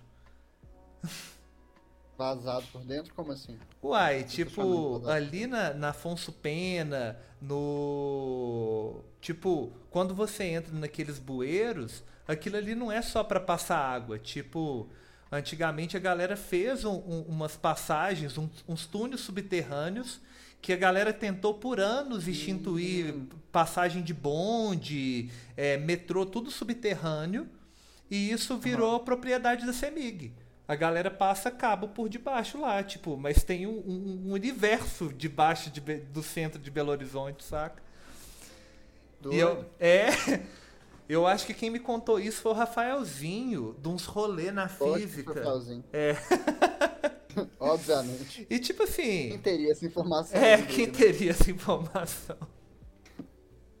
Mas eu achei muito doido, velho. Que tipo assim, é uma, fa uma parte. Porque, tipo assim, aquele mapa que a gente fez de Maquira com a bacia hidrográfica de Belo Horizonte é, original dá para ver o quanto que Belo Horizonte é, é, é irrigada. E isso tá tudo dentro de galeria hoje, sabe? Tipo. Uhum. O, o, Andradas mesmo toda, tipo, é um rio que tem ali por dentro. A Tereza Cristina. É, a Atlântida, que vai pro Parque Ecológico e que a, deságua lá na Pampulha. A Bernardo Vasconcelos. Saca? Tudo que é ponto de caminhada, pode ver que é uma galeria, tipo, pra, pra, pra água mesmo, pra rio. Uhum. Que a gente é, São não... Paulo... Agora tem até placa, né? Agora as em placas São Paulo de BH tem também tem... placas de rio também. Exatamente, porque a chuva tá querendo colocar Belo Horizonte debaixo d'água. a Vilarinho, você ia falar, tio Elfo? Não, eu tô dizendo que em São Paulo também tem muito isso. Tem muito ah, na tem muita avenida que é, que é chamada Avenida Fundo de Vale que tem córrego canalizado lá. Em São Paulo é uma infestação disso. Aí. Coitado dos rios de lá, via o rio. Vale do Anhangabaú tinha rio. Ah, nossa, tem. Tem um tanto. de 23 de maio tem rio embaixo, tem Caramba. rio, córrego. Nossa, tem. Tem muita coisa. Ou seja, a gente podia fazer, tipo, em qualquer momento que a gente quisesse, um cenário de uma Belo Horizonte pós-apocalíptica é, que com magia, por exemplo, aquele jogo que você queria jogar de RPG, é uhum. onde a galera só vive nas galerias, saca? Uhum. Ia ser muito doido, velho. Tipo, pegar esse mapa hidrográfico e, tipo, traçar e fazer esse, esse contorno de mapa do que, que dá para andar de um território pro outro nas galerias, saca? Nossa, ia ser doido demais, velho. Imagina, tipo assim, um, um, lugar que, tipo, você tem todo um teste que você tem que fazer, toda uma preparação para subir pra superfície e você precisa subir porque é lá que tem algum recurso para manter a sobrevivência dentro das galerias. Uhum. Bota fé. E aí, tipo assim, a população de Belo Horizonte, que hoje é de 2 milhões e meio, se reduziu para 500 mil. Um milhão, meio milhão. E essa galera vive toda dentro das galerias de Belo Horizonte. E aí tem os guetos, que a galera, tipo, nossa, velho, dá pra fazer coisa demais nesse rolê. Uhum. Inclusive, Não, eu isso- planejo um ataque coordenado do Silva quando, tipo, desse uma treta séria com os Long, que ia ser tudo por dentro dessas galerias, velho. Às vezes eu penso no Silva, eu fico prisando em Ih, cada Você vai ver o treta. que, que vai acontecer no primeiro live com o meu clã. Doido. Porque nós Doido. já estamos nós já estamos metendo louco, filho. Não, só tem eu e Eric no clã por enquanto, assim, né? Mas é. Ah, é assim que que é- começa, qual- é, ué. terrorista pra caralho. Qual que Cara. é o clã de vocês? É de esse, é, esse árvore de prata que tá aqui em cima, tio Elfo, ó.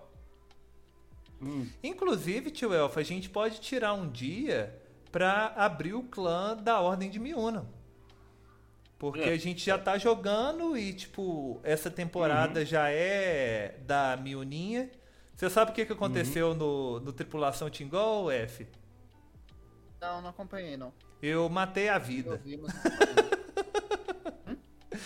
A vida se matou. Eita. Miuna, Miuna é, entrou. Compartilhou uns. Hã? Yuna que todo rolê, assim? Meio que isso, tipo, ela sentiu o, o, o, peso do que tinha acontecido, porque é, o Tingol, pela simplicidade dele, ele resolveu de uma forma que assim. Cara, tipo, eu quero a diversidade no rolê. Eu não quero que as pessoas se dominem e, e se machuquem. E saca? Tipo, se eu sou um deus agora, é assim que eu vou fazer o rolê. E o tio El fez isso assim, sem nem esforço, Fraga. Ele só foi ele mesmo, sabe? Tipo. Aham. E aí, tipo, a Miuna tava começando a contrapor o jeito que a vida sempre fez e que era a forma natural dela. E começou a sentir dano disso. De falar, tipo, de entrar em meio que parafuso, sentir dor. E aí, tipo assim, ela resolveu é, que queria enxergar, sabe? Que quando ela, ela nasceu, não existia olhos ainda, sabe? Tipo, as coisas não enxergavam. E, a- e ela continuou assim. E ela pediu pro Tim, tio, o Tingol ser o pai dela. Ela fez esse último desejo. E quando o Tingol é, acordou do sonho, ele se alimentou e tudo. E ele foi, tipo assim, o sonho era o a preservação das raças. Então, eu, eu criei uma forma de existirem anões junto com o Avalon. É, uma união de pessoas pequenas, né? Tipo, goblins, kobolds e halflings junto com Silva. Drows junto com os Dark Spirits. É, os elfos junto com Ipélia. Os orcs junto com. É... É, meu personagem, inclusive, é meio elfo, né? Aí, doido demais. Os Porra, é orcs junto com O elfo Oió. meio lobo, na real. Doido. meio elfo, meio humano, meio lobo. que massa. É, tipo, quando ele despertou a magia, ele fez um ritual errado. E aí ela foi atravessada por. é, pelo espírito da mãe lobo. Que Pra salvar doido. ela. Porque ela tava tentando salvar a irmã, sabe? Que não conseguiu com o ritual. Nossa, Um negócio meio Alchemist, assim, sabe? Você tá me lembrando de uma coisa que, tipo assim, que já fazia parte desse cenário e que a gente não se tocou até agora. O braço de dragão da Ketend. E todo o BKG da Ketend é um ritual que já fazia parte dessa magia.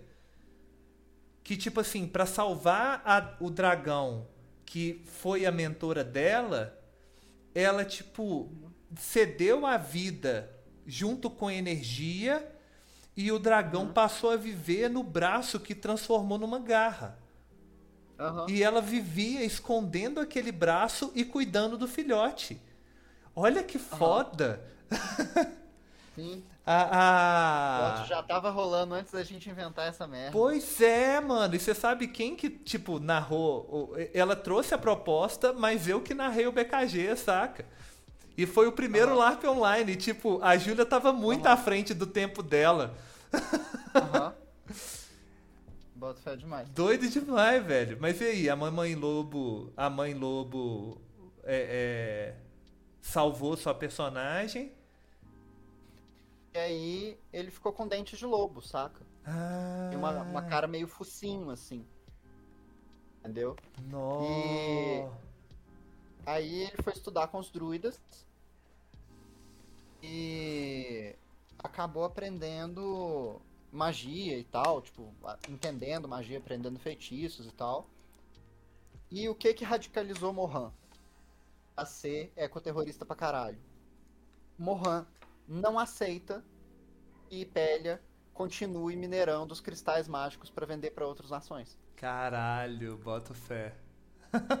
a Mohan, isso vai causar a queda do céu. Que doido. A... Nó, que doido. Nó, curti então, demais. Então é tipo meio essa parada, assim, de tipo, a gente vai pegar é, pessoas da, da casa Silva, da casa Avalon e da casa Ipélia e criar essa, esse clã de ecoterroristas. E aí eu não vou, não vou divulgar nossos planos porque eles são secretos. Não, ótimo, ótimo. É bom Mas... que eu feche a história do, da Miuna também.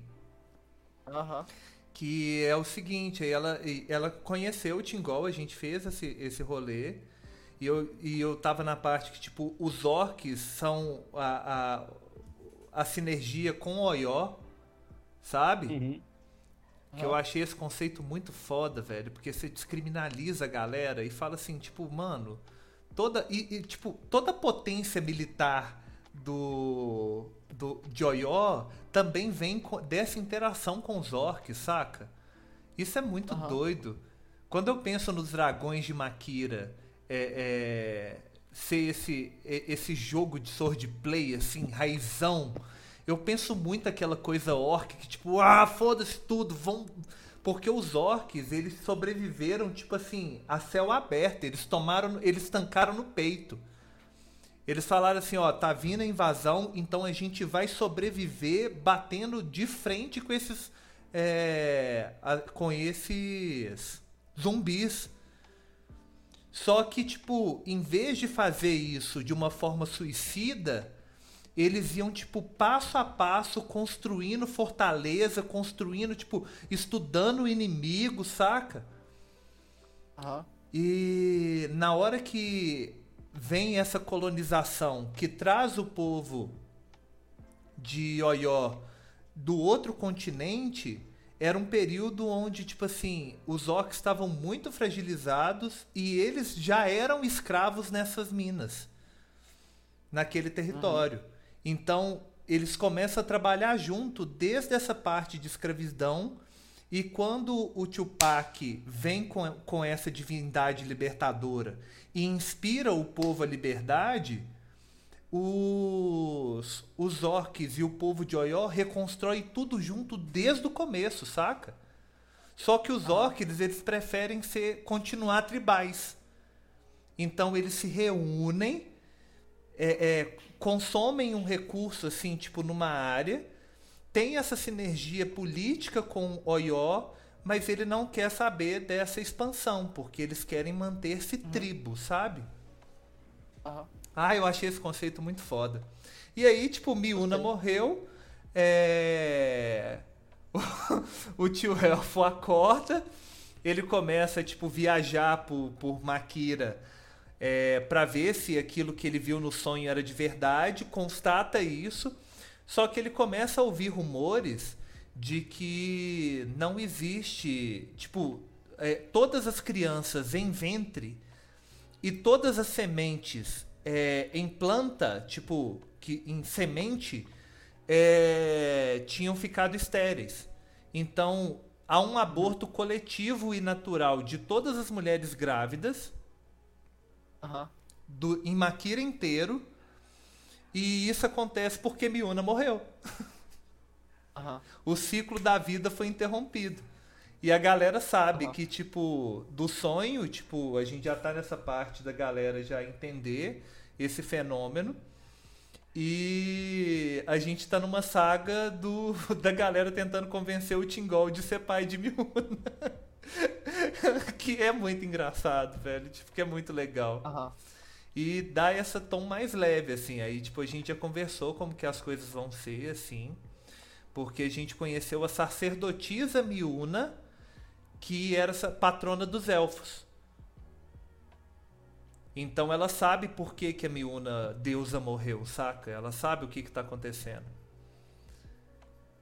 E aí a gente não jogou até agora, sabe? Aham. A gente parou nesse, nesse, nessa parada, mas a minha ideia É é que Miuna reencarne logo. Isso não vai ser um plot assim pra render, porque o tio Elfo não quer viver nesse Aham. cenário de tragédia, sabe?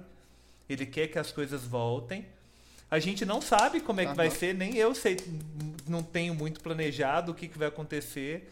Mas a ideia é que Miuna vai ser uma criancinha igual o Leafar é hoje. Então a gente tem a vida e a liberdade é, em entidades tipo cósmicas e criança, fraga. Tipo, vai ser muito bonitinho rodar esse jogo assim, sabe? E a ordem de Miuna vai ser tipo a ordem que vai proteger e tipo proteger essa criança, saca? Porque o, o tio elfo não vai cuidar dela sozinho. É. Aham. Aí a ideia é que, tipo assim, a tripulação Tingol vire a nova ordem de Miuna, saca? Tipo, que a galera possa jogar a tripulação Tingol em live action. E a, a, no live action a, a Miuna seja um personagem, assim, da ficção mesmo. Que, tipo, cara, a gente não vai levar a Miuna pro perigo. Então, os lives vão ser uma representação de algum contexto que a Ordem de Miuna vai estar enfrentando. Porque quando a gente foi falar de algum clã, de criar um clã, o tio El fazia muita questão de criar a Ordem de Miuna, de que a Ordem de Miuna tivesse nesse cenário, saca? E eu acho que Ah. faltava conversar com você, mas Uhum. ele, tipo, pô, o Phelan também já tá lá, então acho que vai ser fácil. A gente ainda jogar É, o muito do pra. Elon já existe, né? Bota fé. Comprei um figurino novo pro Phelan, pensando que provavelmente ele, ele teria que aparecer no jogo. É E isso aí. Minha proposta de personagens é que eu tenho um personagem em cada clã. Hum, Porque saquei. Nossa. eles estão ligados Eita. pelo sonhar. Sonham Legal, gostei. outros. Cara, Ou eu vou fazer uma parada que, tipo assim, já Hum. que você gostou da ideia de reviver a Ordem de Miuna e eu sentia que tava faltando só isso pra. pra oficializar isso, eu vou criar um canal da Ordem de Miuna e a gente vai ter já um outro clã ativo. Legal. Só que eu Uhum. tô apanhando pra isso, mano. Que não era pra eu apanhar, não. Aqui, ó, criar canal. Eu já tô cansado, já deu 9 horas, era minha, minha hora limite, assim, sabe? Aí, tio Elfo, Ordem de Miuna. Criada. oba. Miuna se escreve M-Y-U-N-A. Miuna. Y-U-N-A. M-Y-U-N-A. Tá certo. Miuna. Isso. Criar canal. Bem-vindo à Ordem de Miuna. Árvore de Prata, Ordem de Miuna, Animais Fantásticos. Cara, eu tô muito. Eu tô botando muita fé nesse clã que o Dan tá querendo jogar, sabe? Porque eu acho que ele vai convergir Oi? tanto com o Manual do Monstro. Eu disse que eu tô o quê? botando muita fé nesse clã Animais Fantásticos que o Dan tá querendo jogar. Vai ser bem legal, tô curioso. Porque eu acho que vai convergir Ah, demais. pensar monstro, bicho. Vai ser tão divertido. É, exato. Vai ser convergir tanto com o. o... Vamos ter monstro no, no nosso live. Isso, com a- o manual do monstro, velho. Vai convergir.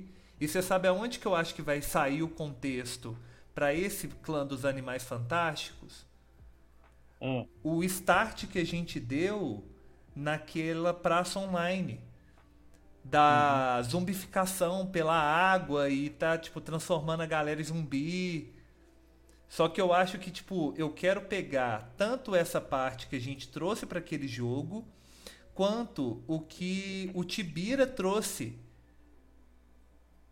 de que os espíritos dos animais também tava tipo que a gente tipo leu como se fosse a mesma coisa, mas na verdade não é. A verdade é que tipo assim, alguns monstros que existem e que vivem em harmonia vão começar a dar merda e outros monstros que não aparecia há milênios, quer dizer, há séculos, né? Em Makira vão começar a reviver. A revolta dos monstros. E aí a Vai gente, tipo assim, monstro. deixa a parada menos zumbi e muito mais diversa, sabe? E aí o clã do, do, do, do Dan vai ser esse clã que vai impedir de, tipo assim, de dar merda em Makira inteiro, saca? É. É isso aí. Vão ter monstros. Aí os Não. monstros vão começar a eh, comer os zumbis, devorá-los. E aí vai aparecer um monstro zumbi. Não, não, não, não gostei da ideia. Se alguém falar em monstro zumbi, vai ser erradicado. Porque aquela proposta de LARP que eu comecei a jogar no início do Tripulação Tingol, ela não faz mais tanto sentido agora, sabe? Aquela coisa densa de, de fábrica de humanos e a galera ressuscitar desse contexto. Não, tipo, é, o Tingol veio pro cenário e resolveu esse BO. Sacou? Pra mim, é o fato de que o Tingol resolveu esse problema que permite que o Santuário e outros grupos colhem com esse grupo aqui que a gente tá usando agora, saca? Sim. Pra fazer jogo junto. Sim. Uhum. Porque, tipo, o mundo tava interditado, era como se tivesse uma, um bloqueio econômico, saca? Aham. Por causa dos zumbis. Saca? Tava todo mundo bloqueado economicamente. Magicamente os caralho voltar a quatro. Exatamente. É, e agora a gente vai poder voltar a navegar, saca? Sim. Uma coisa que não dava pra fazer há muito tempo. Nossa, eu Momento. Imagino, velho. E você sabe o que, que é legal? Tem o, o- Tem o. O Necromante, que resolveu a parada na América do Sul. Tem o Laurion, que resolveu a parada na África. E você tem três categorias. Você tem, tipo assim, o Rei Gelado, é, que concentra todos os zumbis dele ali naquela região do sul do, do, do, do mundo, do norte do mundo, sabe? Aquela Rússia enorme ali, tipo, e desabitada. Você Uhum. tem um, um é, clãs de vampiros muito poderosos na Europa, que é a galera que, tipo, tá tentando lidar com a influência do Tingol até hoje, sabe? Que é a galera que mais fazia esse comércio de, de carne humana, bota fé?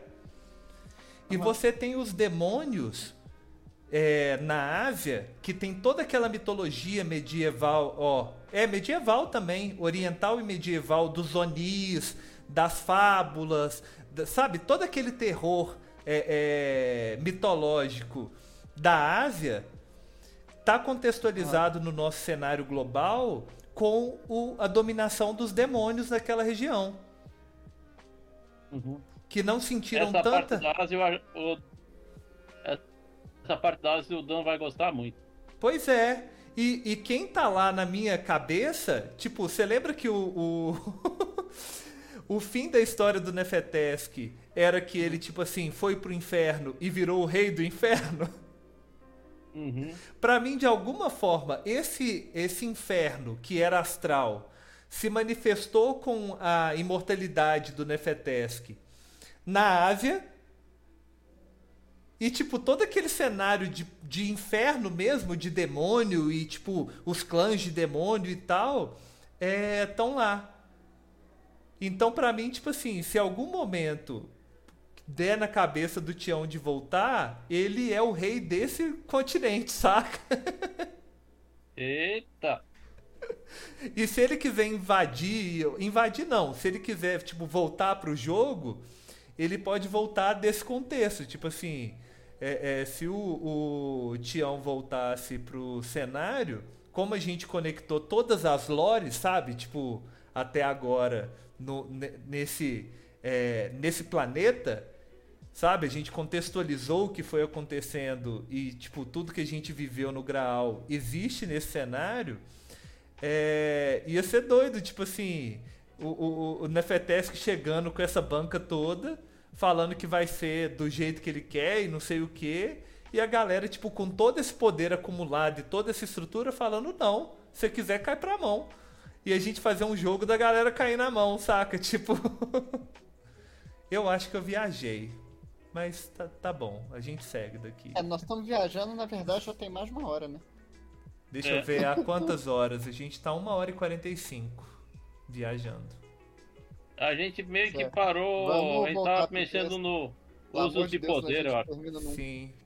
Ai, ai, é a minha O que eu quero estabelecer é que ó, a gente vai ler todas essas formas de poder. Na hora que a gente chegar em construção na página 8, a gente vai parar, hum. vai usar o meta sinal do tchau e vai, vai dar tchau. Uhum. Combinado? Tá Combinado. Então demorou. Vamos seguir. Ah. Pode seguir, né? Isso.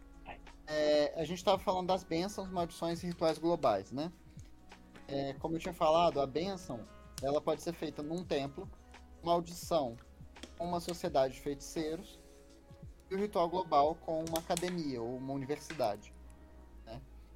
É, e aí você pode fazer uma maldição para um personagem para um grupo. Pode ser um território, uma instituição, etc.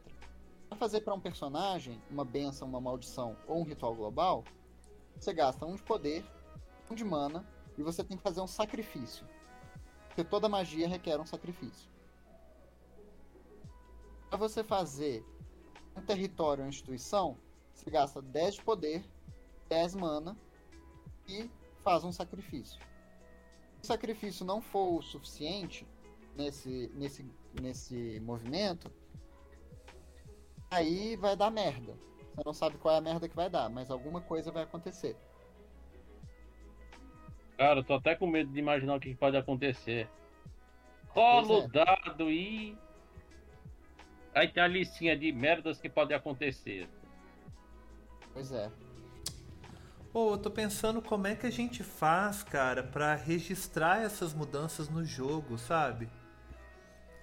Tipo, eu pensei da gente ter uma forma online mesmo de marcar esses movimentos, tipo um mapa mesmo, e marcar esses movimentos. E uhum. um lugar que, porra, é um sonho que eu tenho, que é tipo assim, de ter escribas que vão transformar todo esse cenário e todos esses acontecimentos em narrativas que podem se tornar livros que podem ser produtos e consumidos, saca? Uhum. Então, tipo assim, você faz uma temporada no ano e você tem um conjunto de artistas e escribas que veem esses acontecimentos sob a sua ótica, ganham poder, sabe? Tipo, levam essa manifestação, tipo, mídia Sabe, essa galera controla a mídia no mundo. O que as pessoas vão saber vai ser sobre a ótica delas. Para registrar o que está acontecendo no cenário global. E cada ano, cada temporada desse jogo, a gente lança esse produto, saca? Que vira recurso, tipo, tudo que for vendido vira recurso para quem escreveu e para quem revisou, para quem teve parte desse processo, saca? Não, eu acho muito trampo por enquanto, viu? Oh, pois é, mas se não tiver esse trampo também, como é que, que. Como é que esse jogo vai andar, saca? Como assim? Uai, como é que você vai saber que. Como é que você vai validar o que. o, o movimento no mapa, sabe? Porque se cada clã é independente para fazer o movimento no mapa, como é que você vai, tipo, entender que aquilo ali não foi arbitrário. Para usar aquele mapa como, é, é, como é, referência para o que está acontecendo no mundo para o seu clã. É, eu tô te, te, te propo, eu tô propondo mesmo um problema de design mesmo, saca? Tipo. Eu não acho que é um problema não, Fael. Não tem problema ser arbitrário. Ótimo. Ótimo. Não, Alguma coisa essa, aconteceu. Não, essa é a solução. Tipo, ótimo. Saca? Tipo, ótimo. Gostei da solução. Não tô. Não tô reduzindo a questão, não, sabe? Tipo. Aham. Porque o que, que acontece? Cada clã vai fazendo suas coisas, saca? E Uhum. tem que lidar com coisas que acontecem. Sim, ótimo. Isso é- tudo isso é plot, entendeu? Sim, E não, ótimo. por exemplo, É, de só não repente, tava meu clã foi claro e que que podia acontecer. ser arbitrário. Caralho, eu tipo, que sabe? descobrir quem fez isso, saca? Não, ótimo. Não, ótimo, ótimo, ótimo. Não estava claro que essa opção de ser arbitrário estava aberta, sabe? Tipo, que era que, Aham. que podia ser arbitrário e estava tudo bem. É, aí em seguida a gente tem emboscada e segurança, né? Emboscada, eu Também acho são a mesma mecânica. Na moral, que eu vou falar com você que, tipo assim, há um tempo atrás eu sugeri que a gente usasse cartas de habilidades pra fazer movimentos no cenário, sabe? E era exatamente. é, Tipo, o conceito tá aqui. Aham. Bota fé? Tipo, e eu tô achando isso muito doido. Por causa dessa conversa que a gente teve que eu fiz esse sistema. Uhum. Isso eu tô achando muito doido. A possibilidade de você, tipo, jogar e falar assim, cara, lida como emboscada aí. Tipo, por quê? Porque eu paguei um de poder e cinco de ouro e contratei uns mercenários pra te dar um couro. Aham. E aí é basicamente isso, assim, você, tem, você vai fazer uma viagem, você tem os dois lados da viagem. Você tem o lado de quem pode querer interromper essa viagem, pode querer roubar, por exemplo, o que você estiver fazendo numa rota comercial, saca? E você tem a galera que quer que a viagem prossiga. Então você tem emboscada e a segurança. Ambas você gasta a mesma coisa. Se você quiser, se você quiser fazer uma emboscada pra alguém, você gasta um de poder 5 de ouro para cada mercenário. E aí esse jogo vai ser, vai ser jogado provavelmente na praça, saca? Vai ser tipo assim, o combate a ver o que aconteceu com o Fi, eu entendi a por que, você só entendeu? precisa de 20 pessoas. Nossa, que foda. Você só precisa de 20 pessoas porque nos clãs vão existir a- o conceito de múltiplos personagens. Então, um cenário desse precisa de muitos personagens, mas cada jogador pode interpretar vários desses, desses personagens em Aham. cada clã. Então, tipo assim, o- a quantidade é infinita para Tipo, você pode ter um personagem por, por clã, porque ter dois personagens é, eu acho que é redundante. Eu acho muito mais de um personagem por clã. É, mas pode ter quantos clãs, quantas, quantas propostas de movimento nesse mapa quiserem, sabe? Tipo, cada um sugerindo alguma coisa acontecendo em alguma parte desse mundo. Uhum. Só que aí, tipo assim, você tendo um grupo de 20 pessoas, você pode propor um, um jogo, tipo, meio que combinar, onde cada pessoa vai estar em algum momento com um determinado clã e o desafio é proposto por esse grupo, ou seja, isso é um LARP. As pessoas interpretam personagens e vivenciam um cenário comum e uma proposta do grupo. Então, tipo assim, dentro do contexto do que está sendo proposto para o grupo, faz mais sentido eu estar com um ou com outro personagem. E o jogo vai ser uma situação. Tudo que está sendo jogado está sendo jogado individualmente por cada clã, dentro da disponibilidade de cada clã. E aí, tipo assim, o jogo que tiver mais legal vai movimentar mais do que os outros, porque é, é esse o negócio que a gente está vivendo. E cada evento global vai ser assim, proposto. Tipo, olha galera, a gente está com um cenário aqui agora. Eu quero propor esse evento global. Então cada um vai escolher qual personagem que vai usar diante do tipo das pretensões pessoais, sabe? Tipo, do que que aquele jogo daquele evento global tá trazendo de recurso novo para a mesa, sabe? É isso? Tipo, ou é você isso. queria acrescentar, ou você queria mudar, tipo assim, eu entendi Não, é isso. isso. É isso. Cara, que Exatamente doido, isso. velho, que foda. Nossa. Ai, mano, você é um de... Ai, mano. Ah! Você é muito foda, F. Porra, você é um, uma puta design de LARP.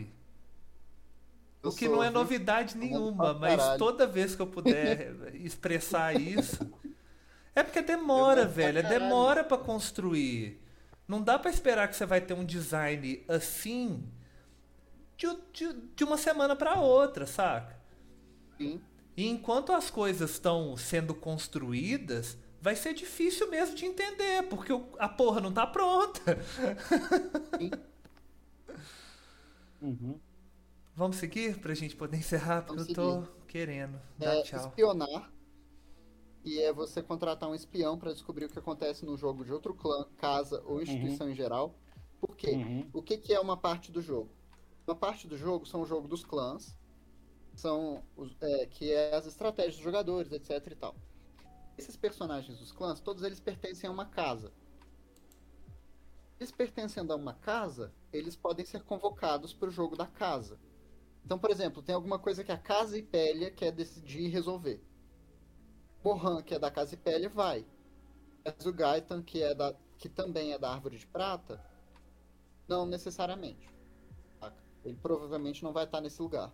Porque é uma, uma parada que é o jogo da Casa Ipélia. Mas, o Gaitan pode virar e falar assim: Porra, Mohan tá indo, eu quero contratar um espião pra ajudar Mohan nessa situação. E aí, Eric vai pegar esse espião e vai jogar com esse espião no jogo. Saca? Ah, aí, então você. Ah... Saquei, saquei. Pode ser outra pessoa o espião também, saca? Tipo, não tem problema se você virar para outra pessoa e falar, oh, eu quero te contratar como espião para tal lugar. Pode oh, ser, inclusive, um dos personagens que normalmente estaria ali, sabe? Eu entendi a espionagem também como uma forma de, tipo assim, de. de. pagar por conhecimento do plot. Vou explicar. É, em off, a gente uhum. sabe como é que tá o movimento das coisas. Então, tipo assim, só que o meu personagem dentro do clã, ele não construiu uma narrativa, uma história que justifique o porquê que ele sabe aquilo que ele quer começar o jogo sabendo. Uhum. Então ele justifica esse conhecimento que ele quer ter no início do jogo com o contrato de um espião. E aí, tipo assim. É... E aí, tipo, você pode ter um custo. Isso é que eu tô pensando, ele pode só conseguir informação e pronto. Mas você uhum. pode ter um custo de contratar um espião que vai te garantir aquela informação e é um valor maior. E um uhum. custo que você rola um dado e, tipo, você pode ter prejuízos e vantagens, saca? Uhum. Você gasta pouquinho e, tipo, você pode ter a informação verídica e é uma graduação, sabe? Você pode, tipo, o seu espião pode ter sido pego e aí, tipo, é a galera que sabe que você tá querendo saber aquela coisa, sabe? Tipo, mas você tem que ter um jeito, na minha cabeça, de que você tem o. o, o você pode pagar mais para ter certeza, sabe? Uhum. Você paga pelo 20. Uhum. Porque aí você movimenta e, tipo, você não, não é uma coisa, tipo, só sorte. Porque se for só sorte, é, é pode ser que ninguém queira usar, sabe? Uhum. É porque sabe como é que é a sorte, né? Especialmente eu que tenho falta dela. Só tiro um no dado. Gente, o, o tio Elfo tirou um de umas situações tão específicas do, do tipo tripulação Tingol. Ai, deu até dó.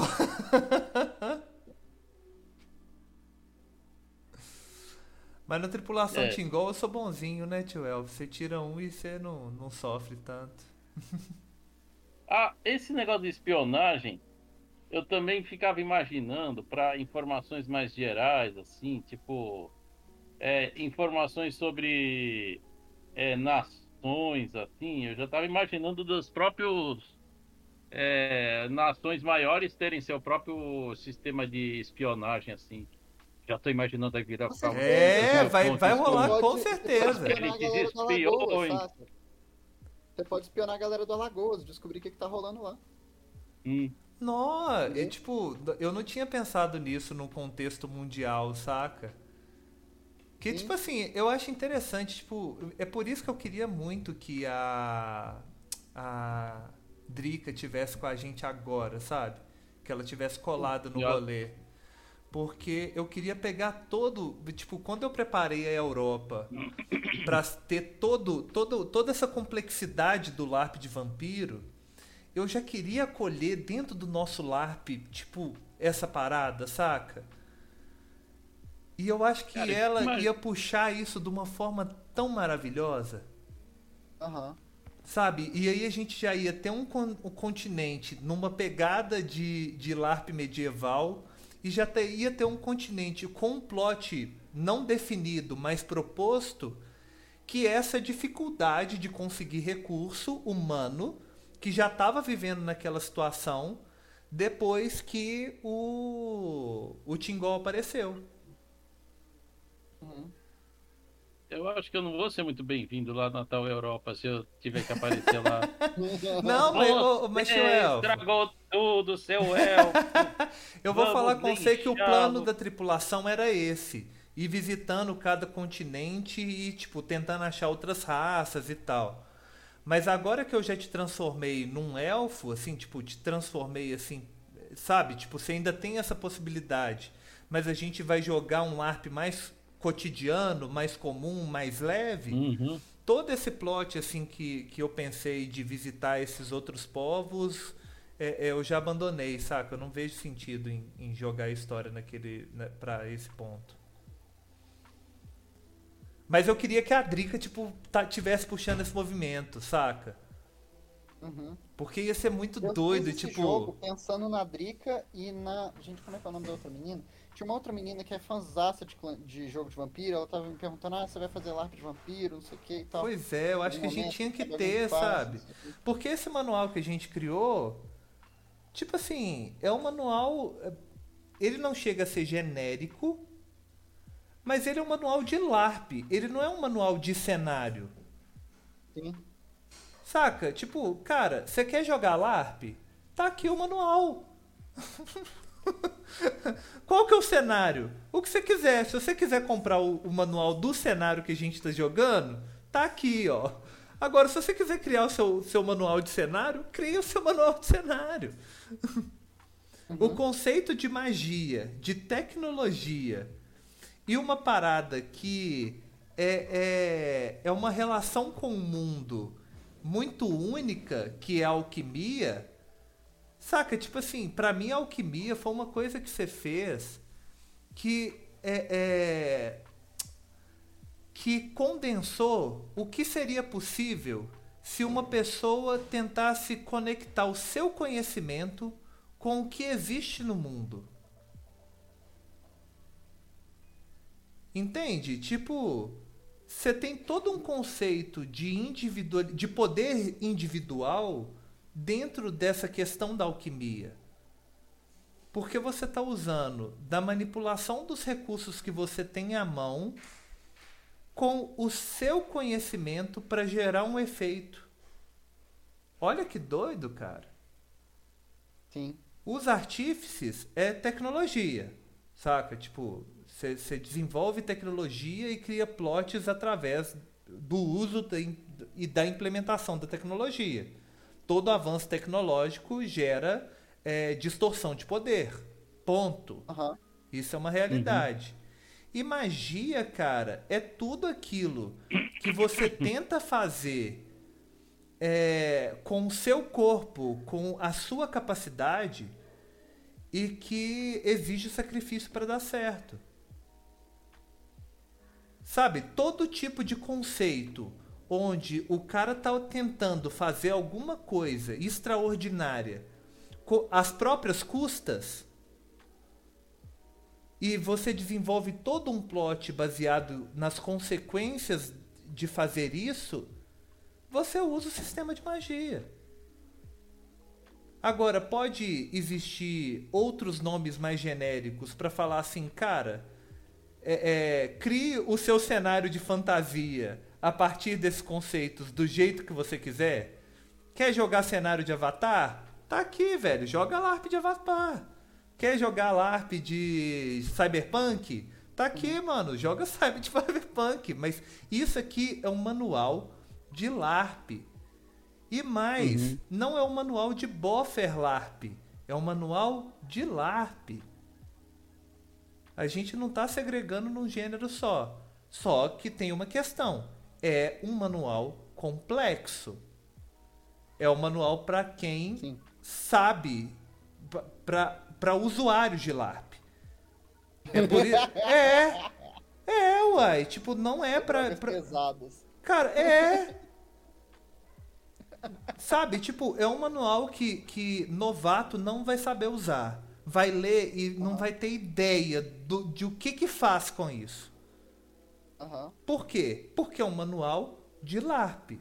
E quando você propôs fazer um manual de LARP, você está pressupondo que as pessoas estão pegando o manual e sabendo o que, que é LARP.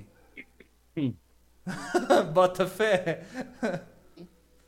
Por isso que precisa de oficina, saca? Sim. É. Por isso que os clãs são Oh, importantes. e é por pô, a isso que também que se você Hum. parar pra É pensar, ele não cabia dentro dessa estrutura, de, dessa divisão de grau que a gente fez.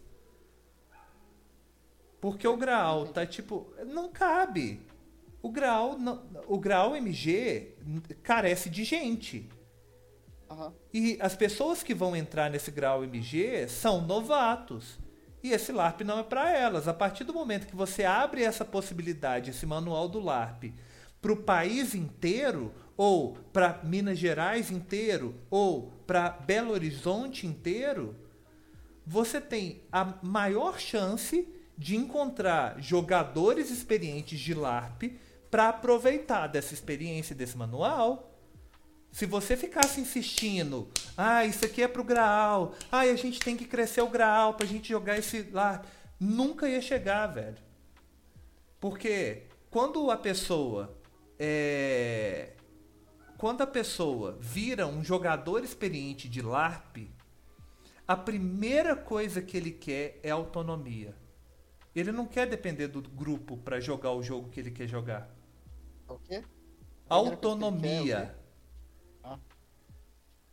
O jogo que eu quero jogar é diferente do jogo que você quer jogar, Lua. E é diferente do jogo que o Dan quer jogar. E isso só acontece porque nós somos jogadores experientes de LARP. Uhum. Entende a parada?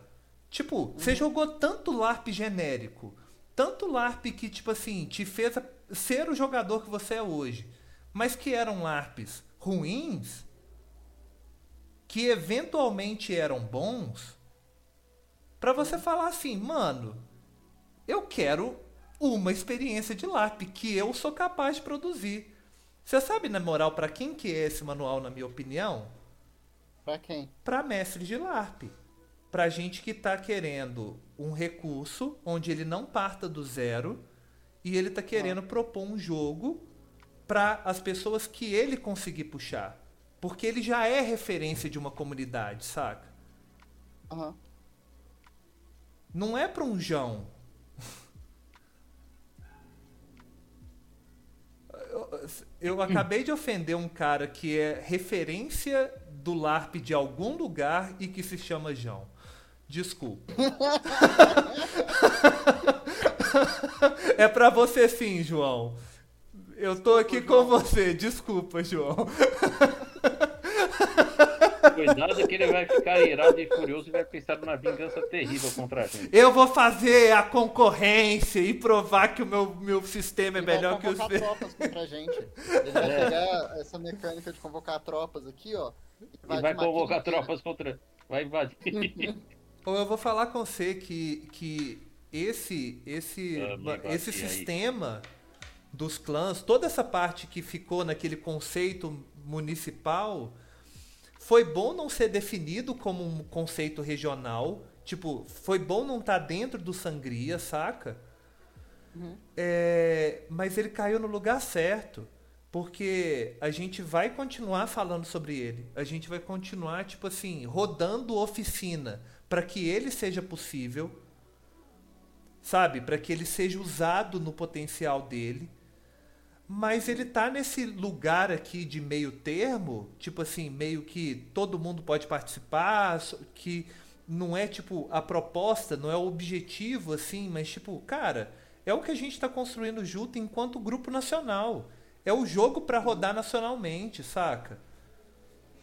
Porque tipo assim, depois desse jogo tá pronto, com a mão de todos esses caras experientes de LARP que estão se concentrando nesse lugar, você não vai precisar começar de- do zero. Não vai fazer sentido. Sabe? Porque ele é modular. Não vai fazer sentido você construir uma experiência do LARP da mesma forma que não faz sentido fazer outro D&D. Saca? Você vai querer jogar um, lar, um, um RPG medieval, você não vai ter as dificuldades do D&D 1.0, velho.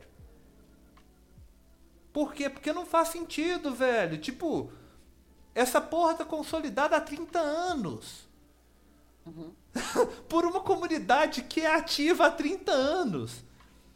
Qual que é a sua prepotência de achar que vai é, é, criar do zero uma parada que não vai ser baseada no que tem, sabe? E, e que vai ser tão bom quanto.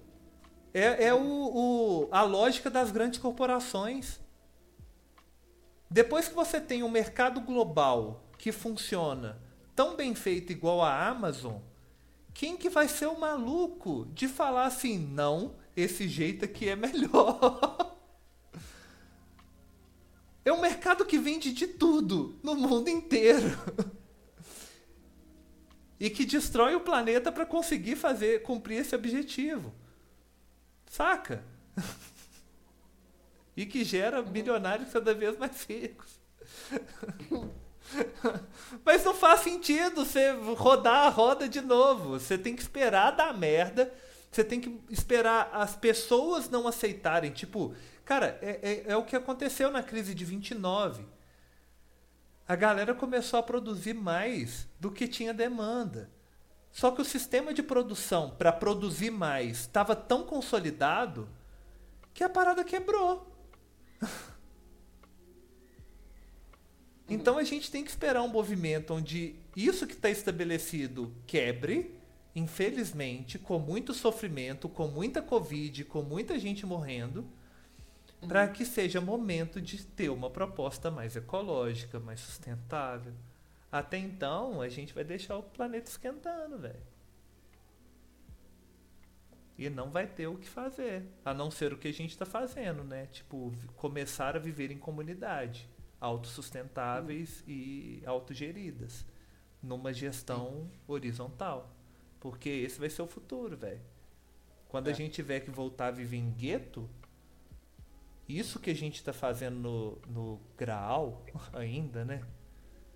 É, vai servir de modelo, velho, para uma molecada que, tipo, que vai precisar de alguma referência para viver dali para frente, velho. E essa galera vai viver essa experiência com a gente, porque eu vou falar com você, tipo, isso daqui que eu tô começando agora olhando para a câmera, eu vou voltar lá para me ver olhando para a câmera. Isso aqui vai ser grande para um caralho. E não sou eu que vou tocar essa porra. É justamente por reconhecer que eu não vou fazer essa merda sozinho que isso aqui vai fugir do meu controle. E se eu tô botando fogo, eu quero mais é que queime. Ah, citei Jesus Cristo. Agora não tem volta. Meu Deus do céu, cara. Vamos terminar. Tô falando que eu sou ele, não. Tô falando que eu citei Fala ele. Caralho. Hã? Cara, eu tô pretendendo ficar seis horas por dia aqui nesse rolê, saca? Tipo, eu. eu- Aham. sa- falar pra caralho tem que ser um- um- uma vantagem competitiva.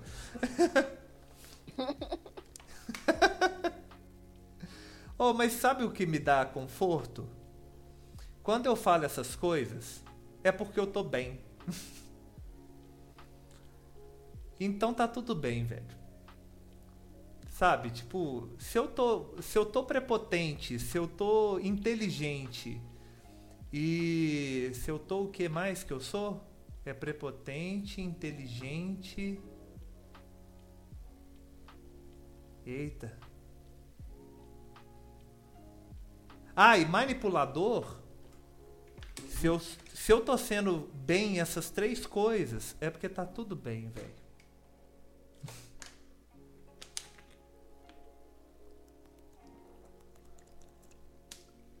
Pode tocar. Tocar? Pode. Convocar tropas. Tropas podem ser convocadas por nobres, instituições, comerciantes, etc., para combater na guerra. Numa guerra, cada jogador conseguido para lutar ao seu lado tem um número de respawns igual ao número de tropas convocadas. Custo por esquadrão: 5 de poder, 25 de ouro, 25 de recursos. Que doido, mano. E aí você pode fazer um event play, saca? Começou uma guerra dentro do LARP, se vira pra chamar todos os sword players da cidade pra lutar do seu lado. Cada, cada vez que você gastar com um esquadrão aqui, a galera vai ter um respawn. Caramba, que doido. Nossa, adorei esse conceito. E Eu troca adorei. bordoada a tarde inteira. É isso que você faz. Simular a guerra. Caramba. Nossa, mano, sonho com o tempo onde convocar tropas é criar um evento onde espontaneamente, note nessa palavra, espontaneamente, a galera vai escolher, vai chegar no evento, escolher uma cor e vai ter uma batalha campal, saca? Aham. Cara, eu sonho com. Tipo assim, o que me motivou a voltar pro rolê, além de querer. Tipo assim, o meu objetivo aqui, que nunca morreu, que eu falei assim, cara, minha história no grau não acabou porque eu ainda não vi isso acontecer. É uma batalha campal de 50 contra 50. Tão bonita de se ver que vai ter é, é tropa de bateria. Saca? Vai ter aqueles tamborzão. E vai ter, tipo assim. Nossa. Sabe? Tipo. E a galera vai, tipo, olhar, tipo, quem tiver de fora vai olhar e falar assim: Mano, que, que, que é isso que tá. Quem são essas pessoas, sabe? E vai ter gente da organização explicando pra galera e tal, tipo. Mas o lance de imersão é a galera vir com os tamborzão. E a galera, tipo assim, toda uniformizada, seja de bárbaro, com a galera, tipo assim, toda meio sem roupa e, tipo, tribal. Saca? Tipo assim, a galera pegar o conceito da parada e a organização falar assim, cara, toma. Você quer ser desse? Toma seu uniforme, toma seu, seu, seu equipamento seguro e tal. E só cola, velho. E a galera vai colando, colando, colando. Na hora que você vê, velho, tem 100 nego, velho. 100 nego, velho. Cada um de um lado, assim.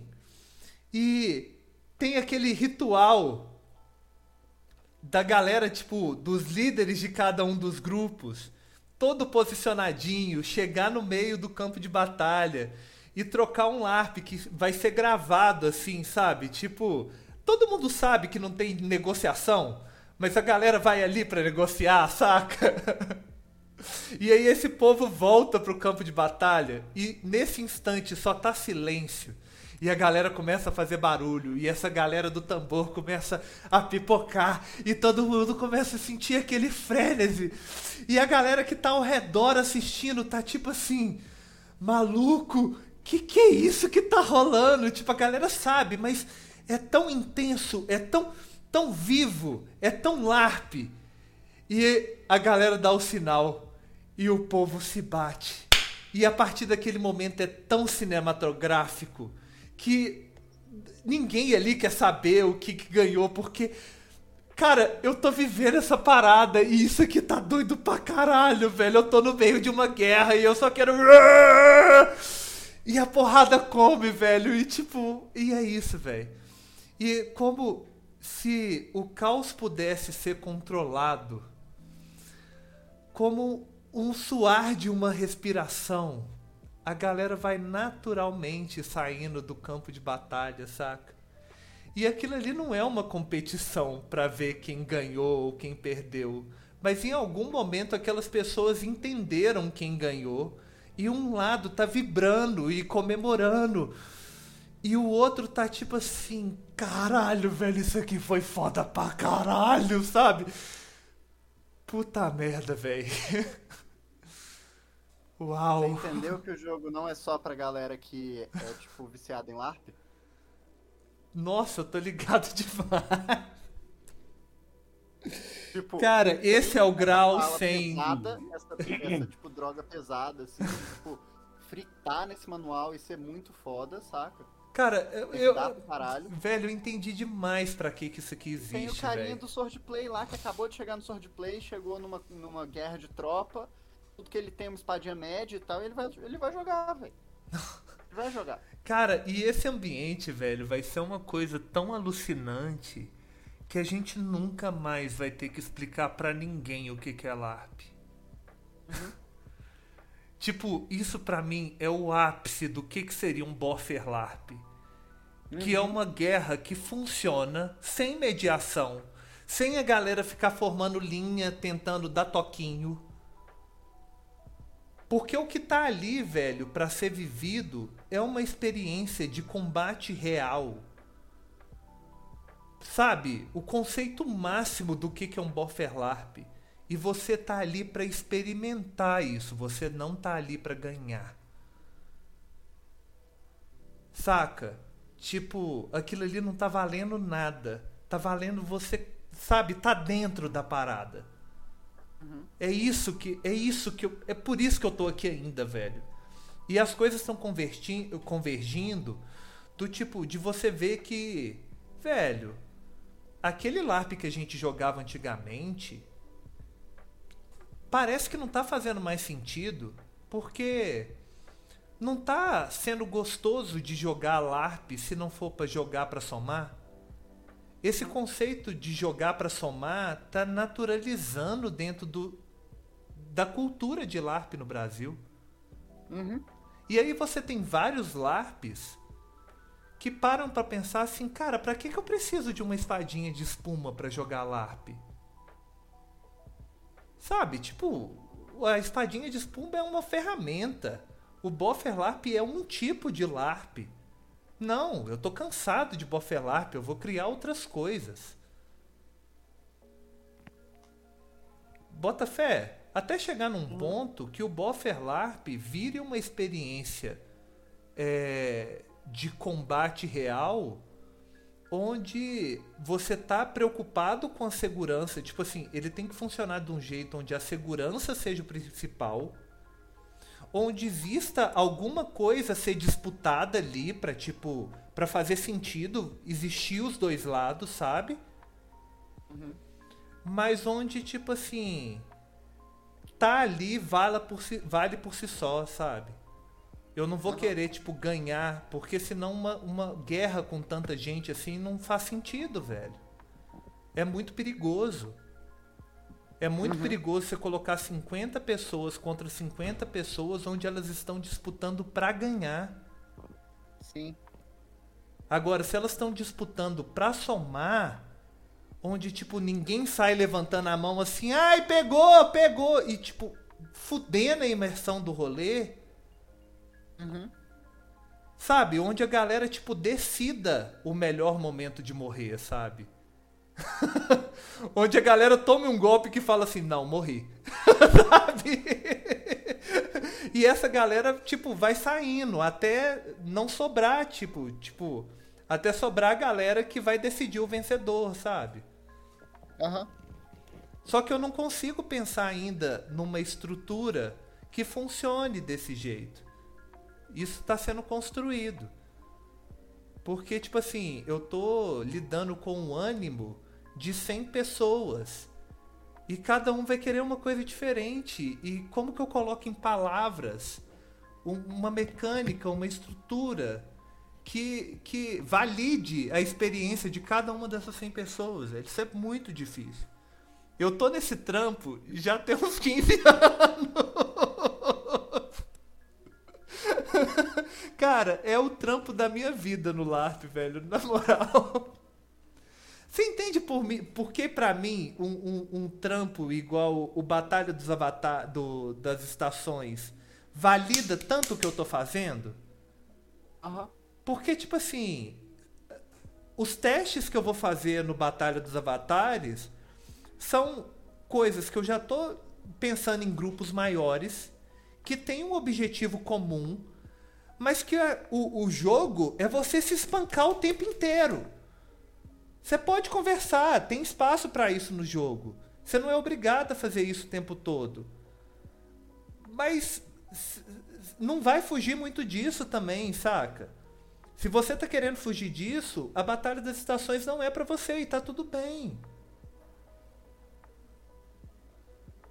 Ou oh, pode ir. Cara, eu tô tão feliz de ter gravado isso, porque é, é, é, o tipo de coisa que eu vou fazendo de pedacinho em pedacinho, e eu só vou criando as peças do quebra-cabeça, e essas epifanias, assim, é quando um conjunto de peças se liga e fala assim, cara, é isso que eu tô fazendo, velho. Porque eu só vou fazendo e eu vou descobrindo o que, que eu tô fazendo à medida que eu vou fazendo. Você sabe muito bem disso. uhum. Ufa. Cara, hoje foi um dia extraordinário. Meu Deus. Nossa, eu, oh, eu, eu, eu, vivi tanta emoção hoje que nó, estourei, assim, tipo. E hoje é o primeiro dia que eu tô gravando na Twitch, assim, saca? Tipo. Puta merda. Tô muito feliz. Obrigado. Hum. Pode seguir? Pode. Discurso. Um discurso pode ser realizado para que todas as personagens do jogo fiquem sabendo do que foi dito nele. Um discurso pode ecoar no mundo e gerar mudanças sociais. Custo 3 de poder. Qual que é a mecânica? A pessoa vai fazer um vídeo, o personagem falando, e esse vídeo ele vai ser transmitido para todo mundo que estiver envolvido nesse rolê do, do LARP Nacional. Saca? Tipo, todo mundo vai ficar sabendo desse discurso. Ou todo mundo que tiver interesse de ver o vídeo, pelo menos. É isso. É um conteúdo, tipo, digital mesmo. Olha, enquanto você falava, acabou de surgir em tempo real a criação de um clã é baseado nessa utilização, de, nessa mecânica. E esse e esse clã chama Catra. Catra é o clã de sobreviventes, tipo de silvas, que tentam se estabelecer sobre regras próprias. Tipo, existe uma visão de mundo que quer ser difundida, que envolve os princípios da Casa Silva e que de alguma coisa, de alguma forma, é...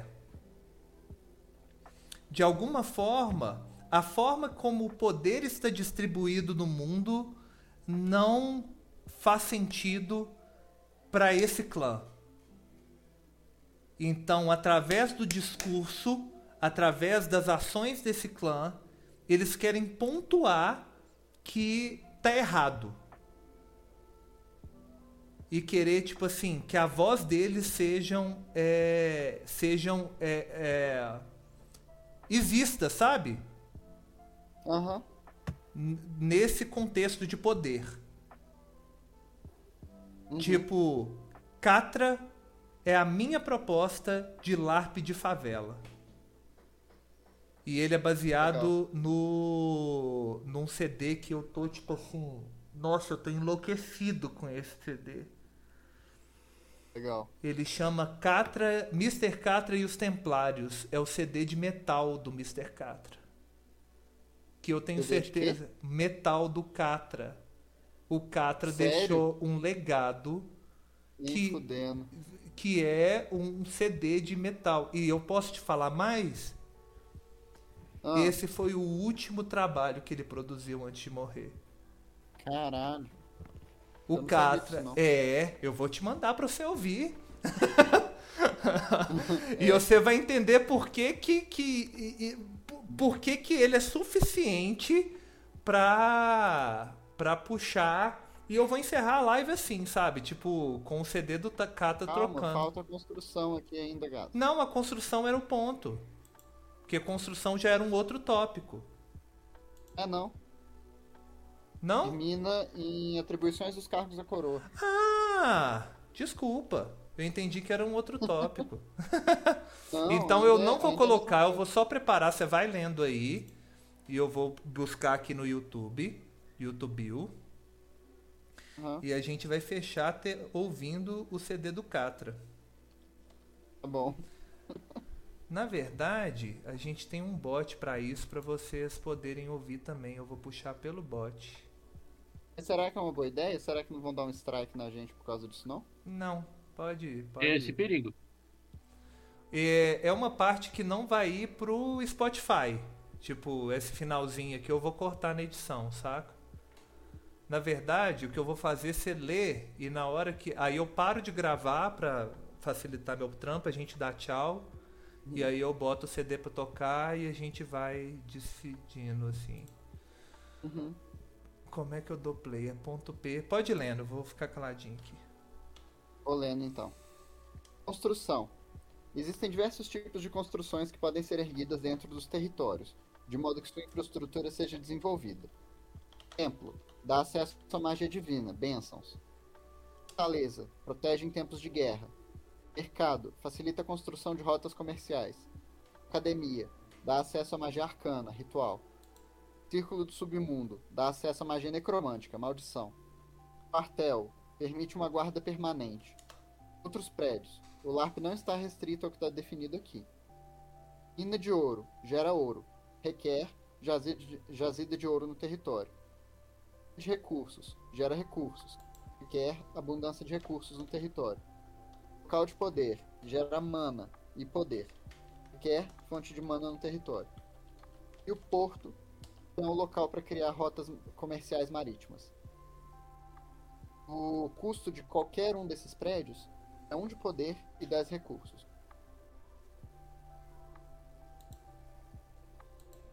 Cada um Não, desses prédios vai, vai construindo o, o território, né? Basicamente isso. Ah, o do cenário. que legal! Nó, bota fé. Esse aqui é o ponto-chave desse negócio do dos territórios, inclusive, saca? Aham. Tipo, todo jogo de poder, ele serve pra você afetar o cenário, saca? E o, o que culmina no afetar o cenário é essas construções. É Você literalmente afetar o cenário, saca? Você muda a geografia do espaço. A geografia do jogo. Ah, nó, doido demais. Nó, ou pensar isso assim, enquanto joga, vai ser muito legal. Vai ser muito legal mesmo. Vai. Vai. Ou, e eu acho que eu, tipo assim, na moral, velho, tipo, esse negócio de você contextualizar pra quem é o, o manual faz toda a diferença. Porque a partir daí você evita que o jogador é, novato ele precisa enfrentar essa barreira de entrada para jogar a parada. E você começa a rodar o manual dentro da galera que, tipo assim, é, isso é tipo o manual do mestre para quem quer puxar um ARP de clã. Uhum. E aí, tipo assim, se você tá jogando só o seu clã, você usa só o, o manual normal, o manual básico. Se você quer fazer um jogo de clãs, você quer juntar vários mestres e, e, fazer uma campanha assim, tipo, com mapa, com movimentação e tudo, você usa o manual avançado. Porque o manual avançado, ele não. Ele. É, ele não é arbitrário, que eu quero dizer. Tipo. Não é arbitrário em qual sentido? Você não precisa criar uma competição entre os mestres do que, que vai valer e do que, que não vai valer para jogar um jogo de clãs. O que seria necessário se você tivesse. É... Como se diz? Se você tivesse. Se você não tivesse o manual complementar, você ia precisar desse acordo entre os mestres do que, que vale, do que, que não vale. O manual não. O manual ele te dá uma mecânica para você movimentar o mapa é, sem precisar ficar negociando tudo. Você negocia o que, que vocês querem que tenha no, no cenário, qual que é a possibilidade de jogo, e só. Você faz um pique ali, pique play. Uhum. E isso é maravilhoso, porque, tipo assim, é o que você falou de viabilizar o grau verso. Que já é um nome que vai entrar em desuso, tipo assim, tá com. com tá, tá ligado por aparelhos, né? É. Esse nome tá ligado por aparelhos. Mas, tipo assim, a dificuldade que todo grupo de LARP teve durante esses 20 anos para jogar junto para não, tipo, abrir mão, assim, do tipo de LARP, do que que tem, do que que é, é você está resolvendo com esse manual. Você resolveu um problema de 20 anos, parabéns. É. E, tipo, resolvi um outro problema também, que é o problema do, das consequências. Um, você resolveu o problema do quê? Das ações terem consequências no Senado. Nossa, verdade. Do mundo saca? Porque a gente passou tanto aqui quanto lá no Rio, eu via coisas tipo assim, a galera, ah, eu tô fazendo e fazendo e fazendo e fazendo e nada acontece pelo que eu tô fazendo e tal. Parece que eu tô rodando em círculo. Tudo que eu faço é matar monstro, é, tipo, um combate e tal, e a história não anda. Saca? A história não desenvolve e tal. Isso aqui é uma engine. É, tipo, a história só anda. Você parar pra pensar, a história só anda quando a história acaba. Para pra pensar, do jeito que a gente jogou a vida inteira, olha só, a gente precisou de sete gerações de grau acontecer, cada um jogando um jogo num sistema, de um jeito, e só depois que aquilo ali tinha um final, que a gente tinha certeza que aquele, aquele ponto não ia andar mais, que terminou daquele jeito, que a gente pôde olhar para trás e falar assim: como é que foi aquela experiência? Sacou? Porque teve consequência no cenário. Tipo, a gente destruiu o mundo.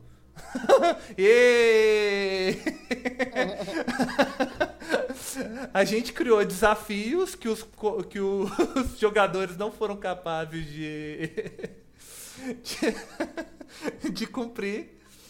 E é isso, velho. Fim de jogo, game over. Reseta o mundo e começa de novo. Começa como?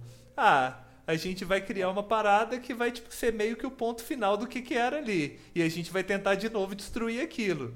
Não, vocês não conseguiram, vocês só se fuderam mais ainda. Todo mundo morreu, reseta o jogo. Uhum. E isso foi convergindo até que, tipo assim, um bando de zumbis dominou uma vila, passou a dominar um, um vilar, um, uma cidade, passou a dominar um continente. Quer dizer, dominou uma ilha. Aí, tipo, dominou um continente. Aí, beleza, um continente não é suficiente. Vamos pensar no mundo lidando com isso. Aí veio as crônicas de Turiel e, tipo, o mundo perdeu também. Tipo, que pena. Cá estamos nós, pegando o que sobrou desse cenário e propondo. E onde, tipo, o personagem que foi o único que sobreviveu a todos esses problemas foi a pessoa que acumulou poder suficiente para falar assim: não, mano, chega com essa porra. Eis que surge Tingol como uma semidivindade e varre todos os zumbis do mundo. Num despertar do último jogo que ele participou, que foi Nate Amun. Que é onde a galera decidiu. Que todo mundo que ainda tinha esperança em que existisse uma solução foi atrás de um lugar que prometia uma solução. Um lugar misterioso, místico, que só aceitava as pessoas que, tipo, estavam vivendo esse tipo de desespero. Uhum. O Tingol desperta dessa, dessa viagem de desespero com o mundo já mudado. Tipo, eu acho que ele chega em Nate Amun que ninguém sabe o que é Neitiamun, mas ele, tipo, despertou um poder que ele chega no mundo que ele queria viver. Uhum. No fundo, no fundo, se você pega o tio Elfo como protagonista desde a Aurora Lume, você tem toda, todo um lore, fraga, de tipo, de correr, de matar monstro, de correr de zumbi, de enfrentar gente filha da puta e de continuar esse ciclo perverso até que ele desperta desse pesadelo no Tripulação Tingol. Caralho, Aham. que lindo. Essa é a história do Grau MG. Bem-vindos. Nós estamos mudando de nome e preservando esse lugar. Ai.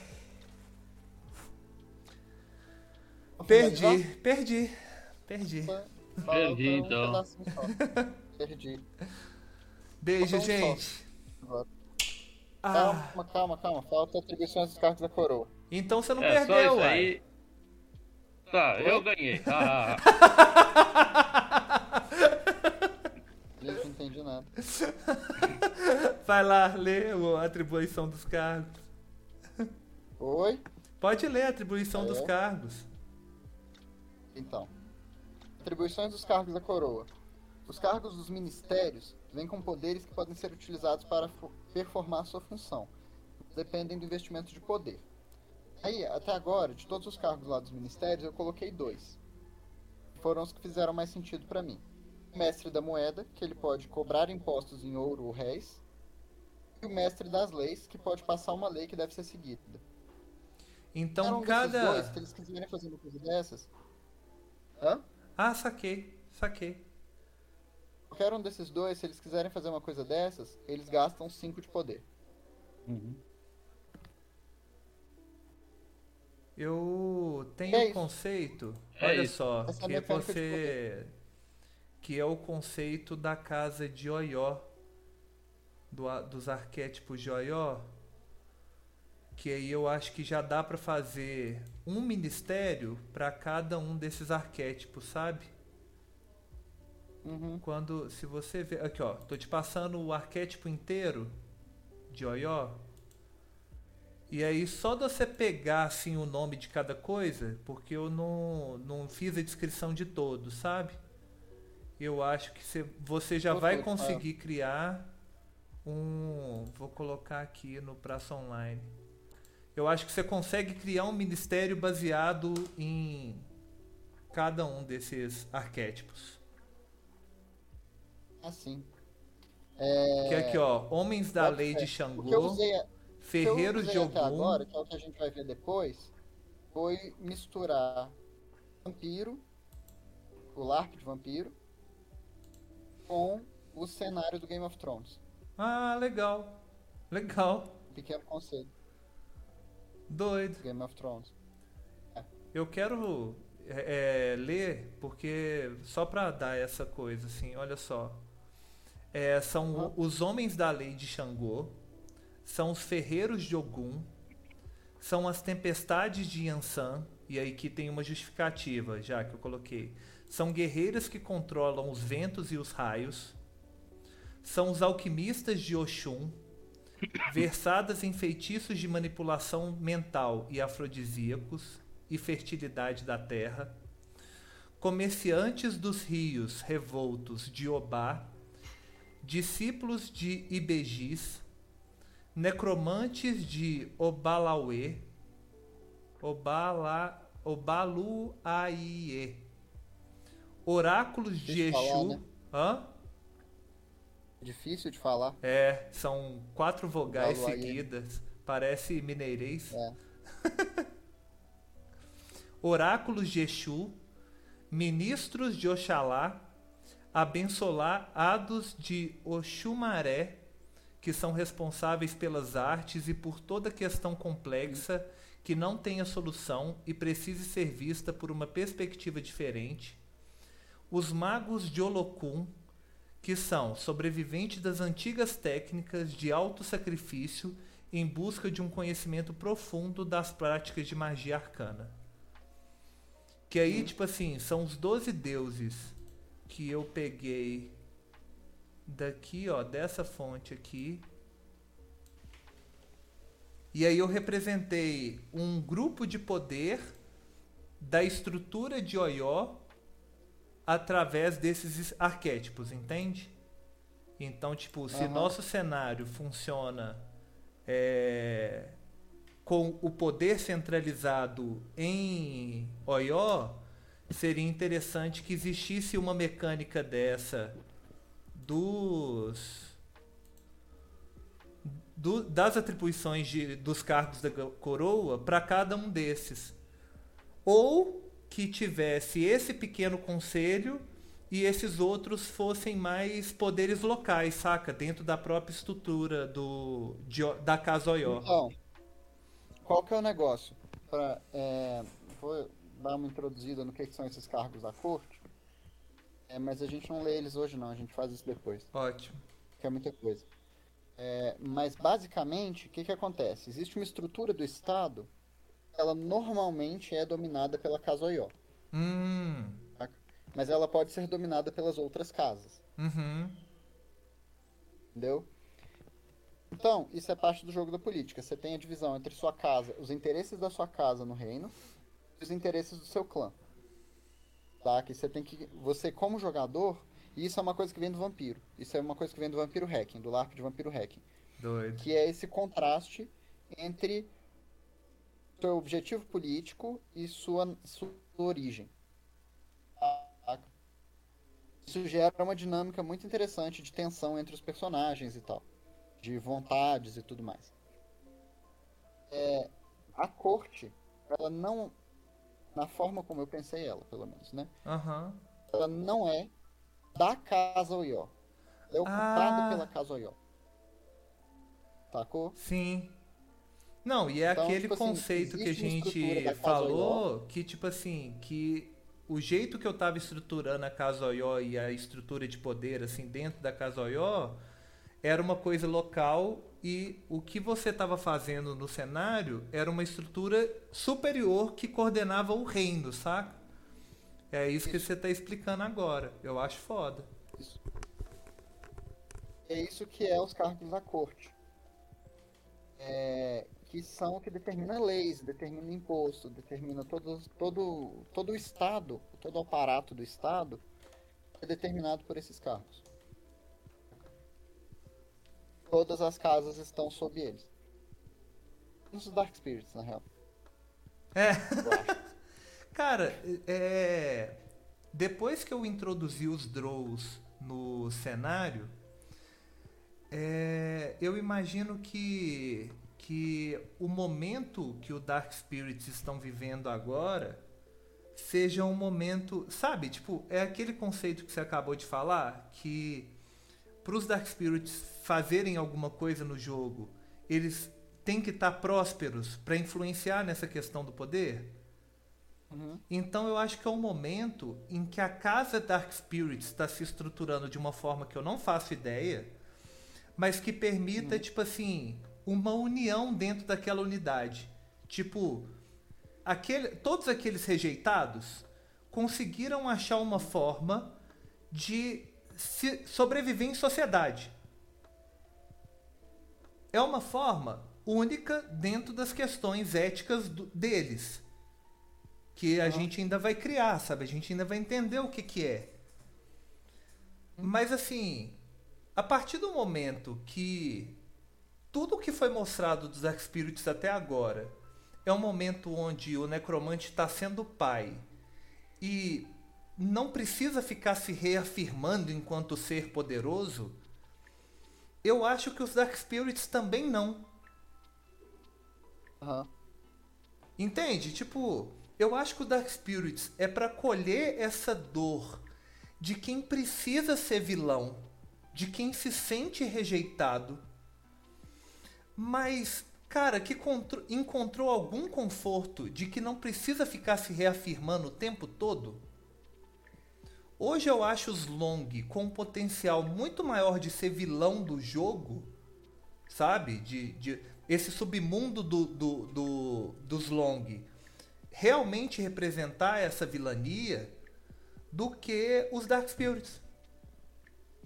aham. Eu não acho que as casas são heróis ou vilãs. Eu acho que os clãs são, sabe? Aham. Eu boto fé, a mas tipo assim. Prata, Árvore de Prata é um clã de anti-heróis, saca? Uhum. Ela faz vilanias, mas ela tem um objetivo nobre. Tipo. da Cara, mesma forma que os Dark Spirits faziam também. O Catra é. Não, a gente vai ver o conceito aqui. Tipo, o Catra, ele quer impor uma cultura. Uma cultura que, tipo. É.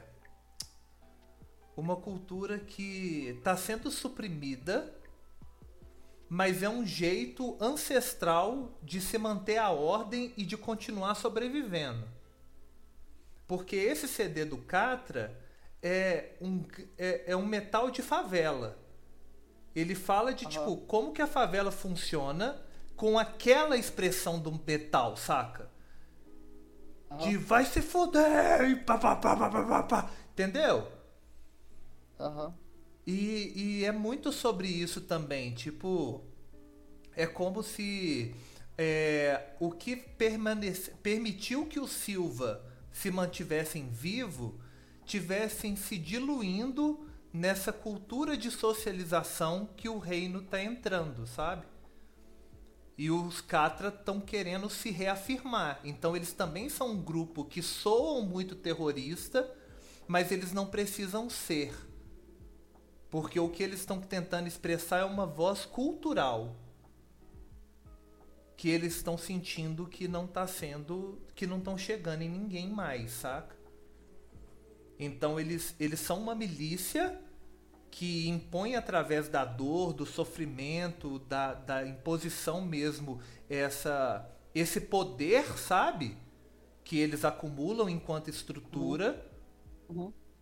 Mas eu, o que eu quero é negociar com essa, com essa coisa, sabe? Tipo, à medida que os Catra influenciam no cenário e jogam o cenário, eles estão é, é, se entendendo e se construindo. E aí os jogadores desse, desse clã vão decidir para que lado vão essa cultura, sabe? A proposta que eu quero levar é essa definir, setar um, um- início e deixar que as pessoas que interagem naquele clã, através dos desafios, através do, do, do sofrimento, né? Tipo, porque você tá numa milícia armada, você, você pressupõe que vão ter muitas perdas, que vão ter muita dor, sabe? E que a partir da, da vivência disso, desse LARP, a galera encontre o seu caminho enquanto Catra, enquanto organização, sabe? Uhum. Doido, né? Aham. Ou perdi? Da hora. Pra gente fechar a Perdi. Twitch e Perdi. ver o, o- São 10 e 17. Meu Deus, eu tenho que comer. Eu só comi um miojo hoje. Nossa. No almoço, assim? É, quando eu acordei. Comi um miojo e tomei um café. Galerinha da Twitch, beijo pra vocês. Beijão. Falou. É nóis. Interrom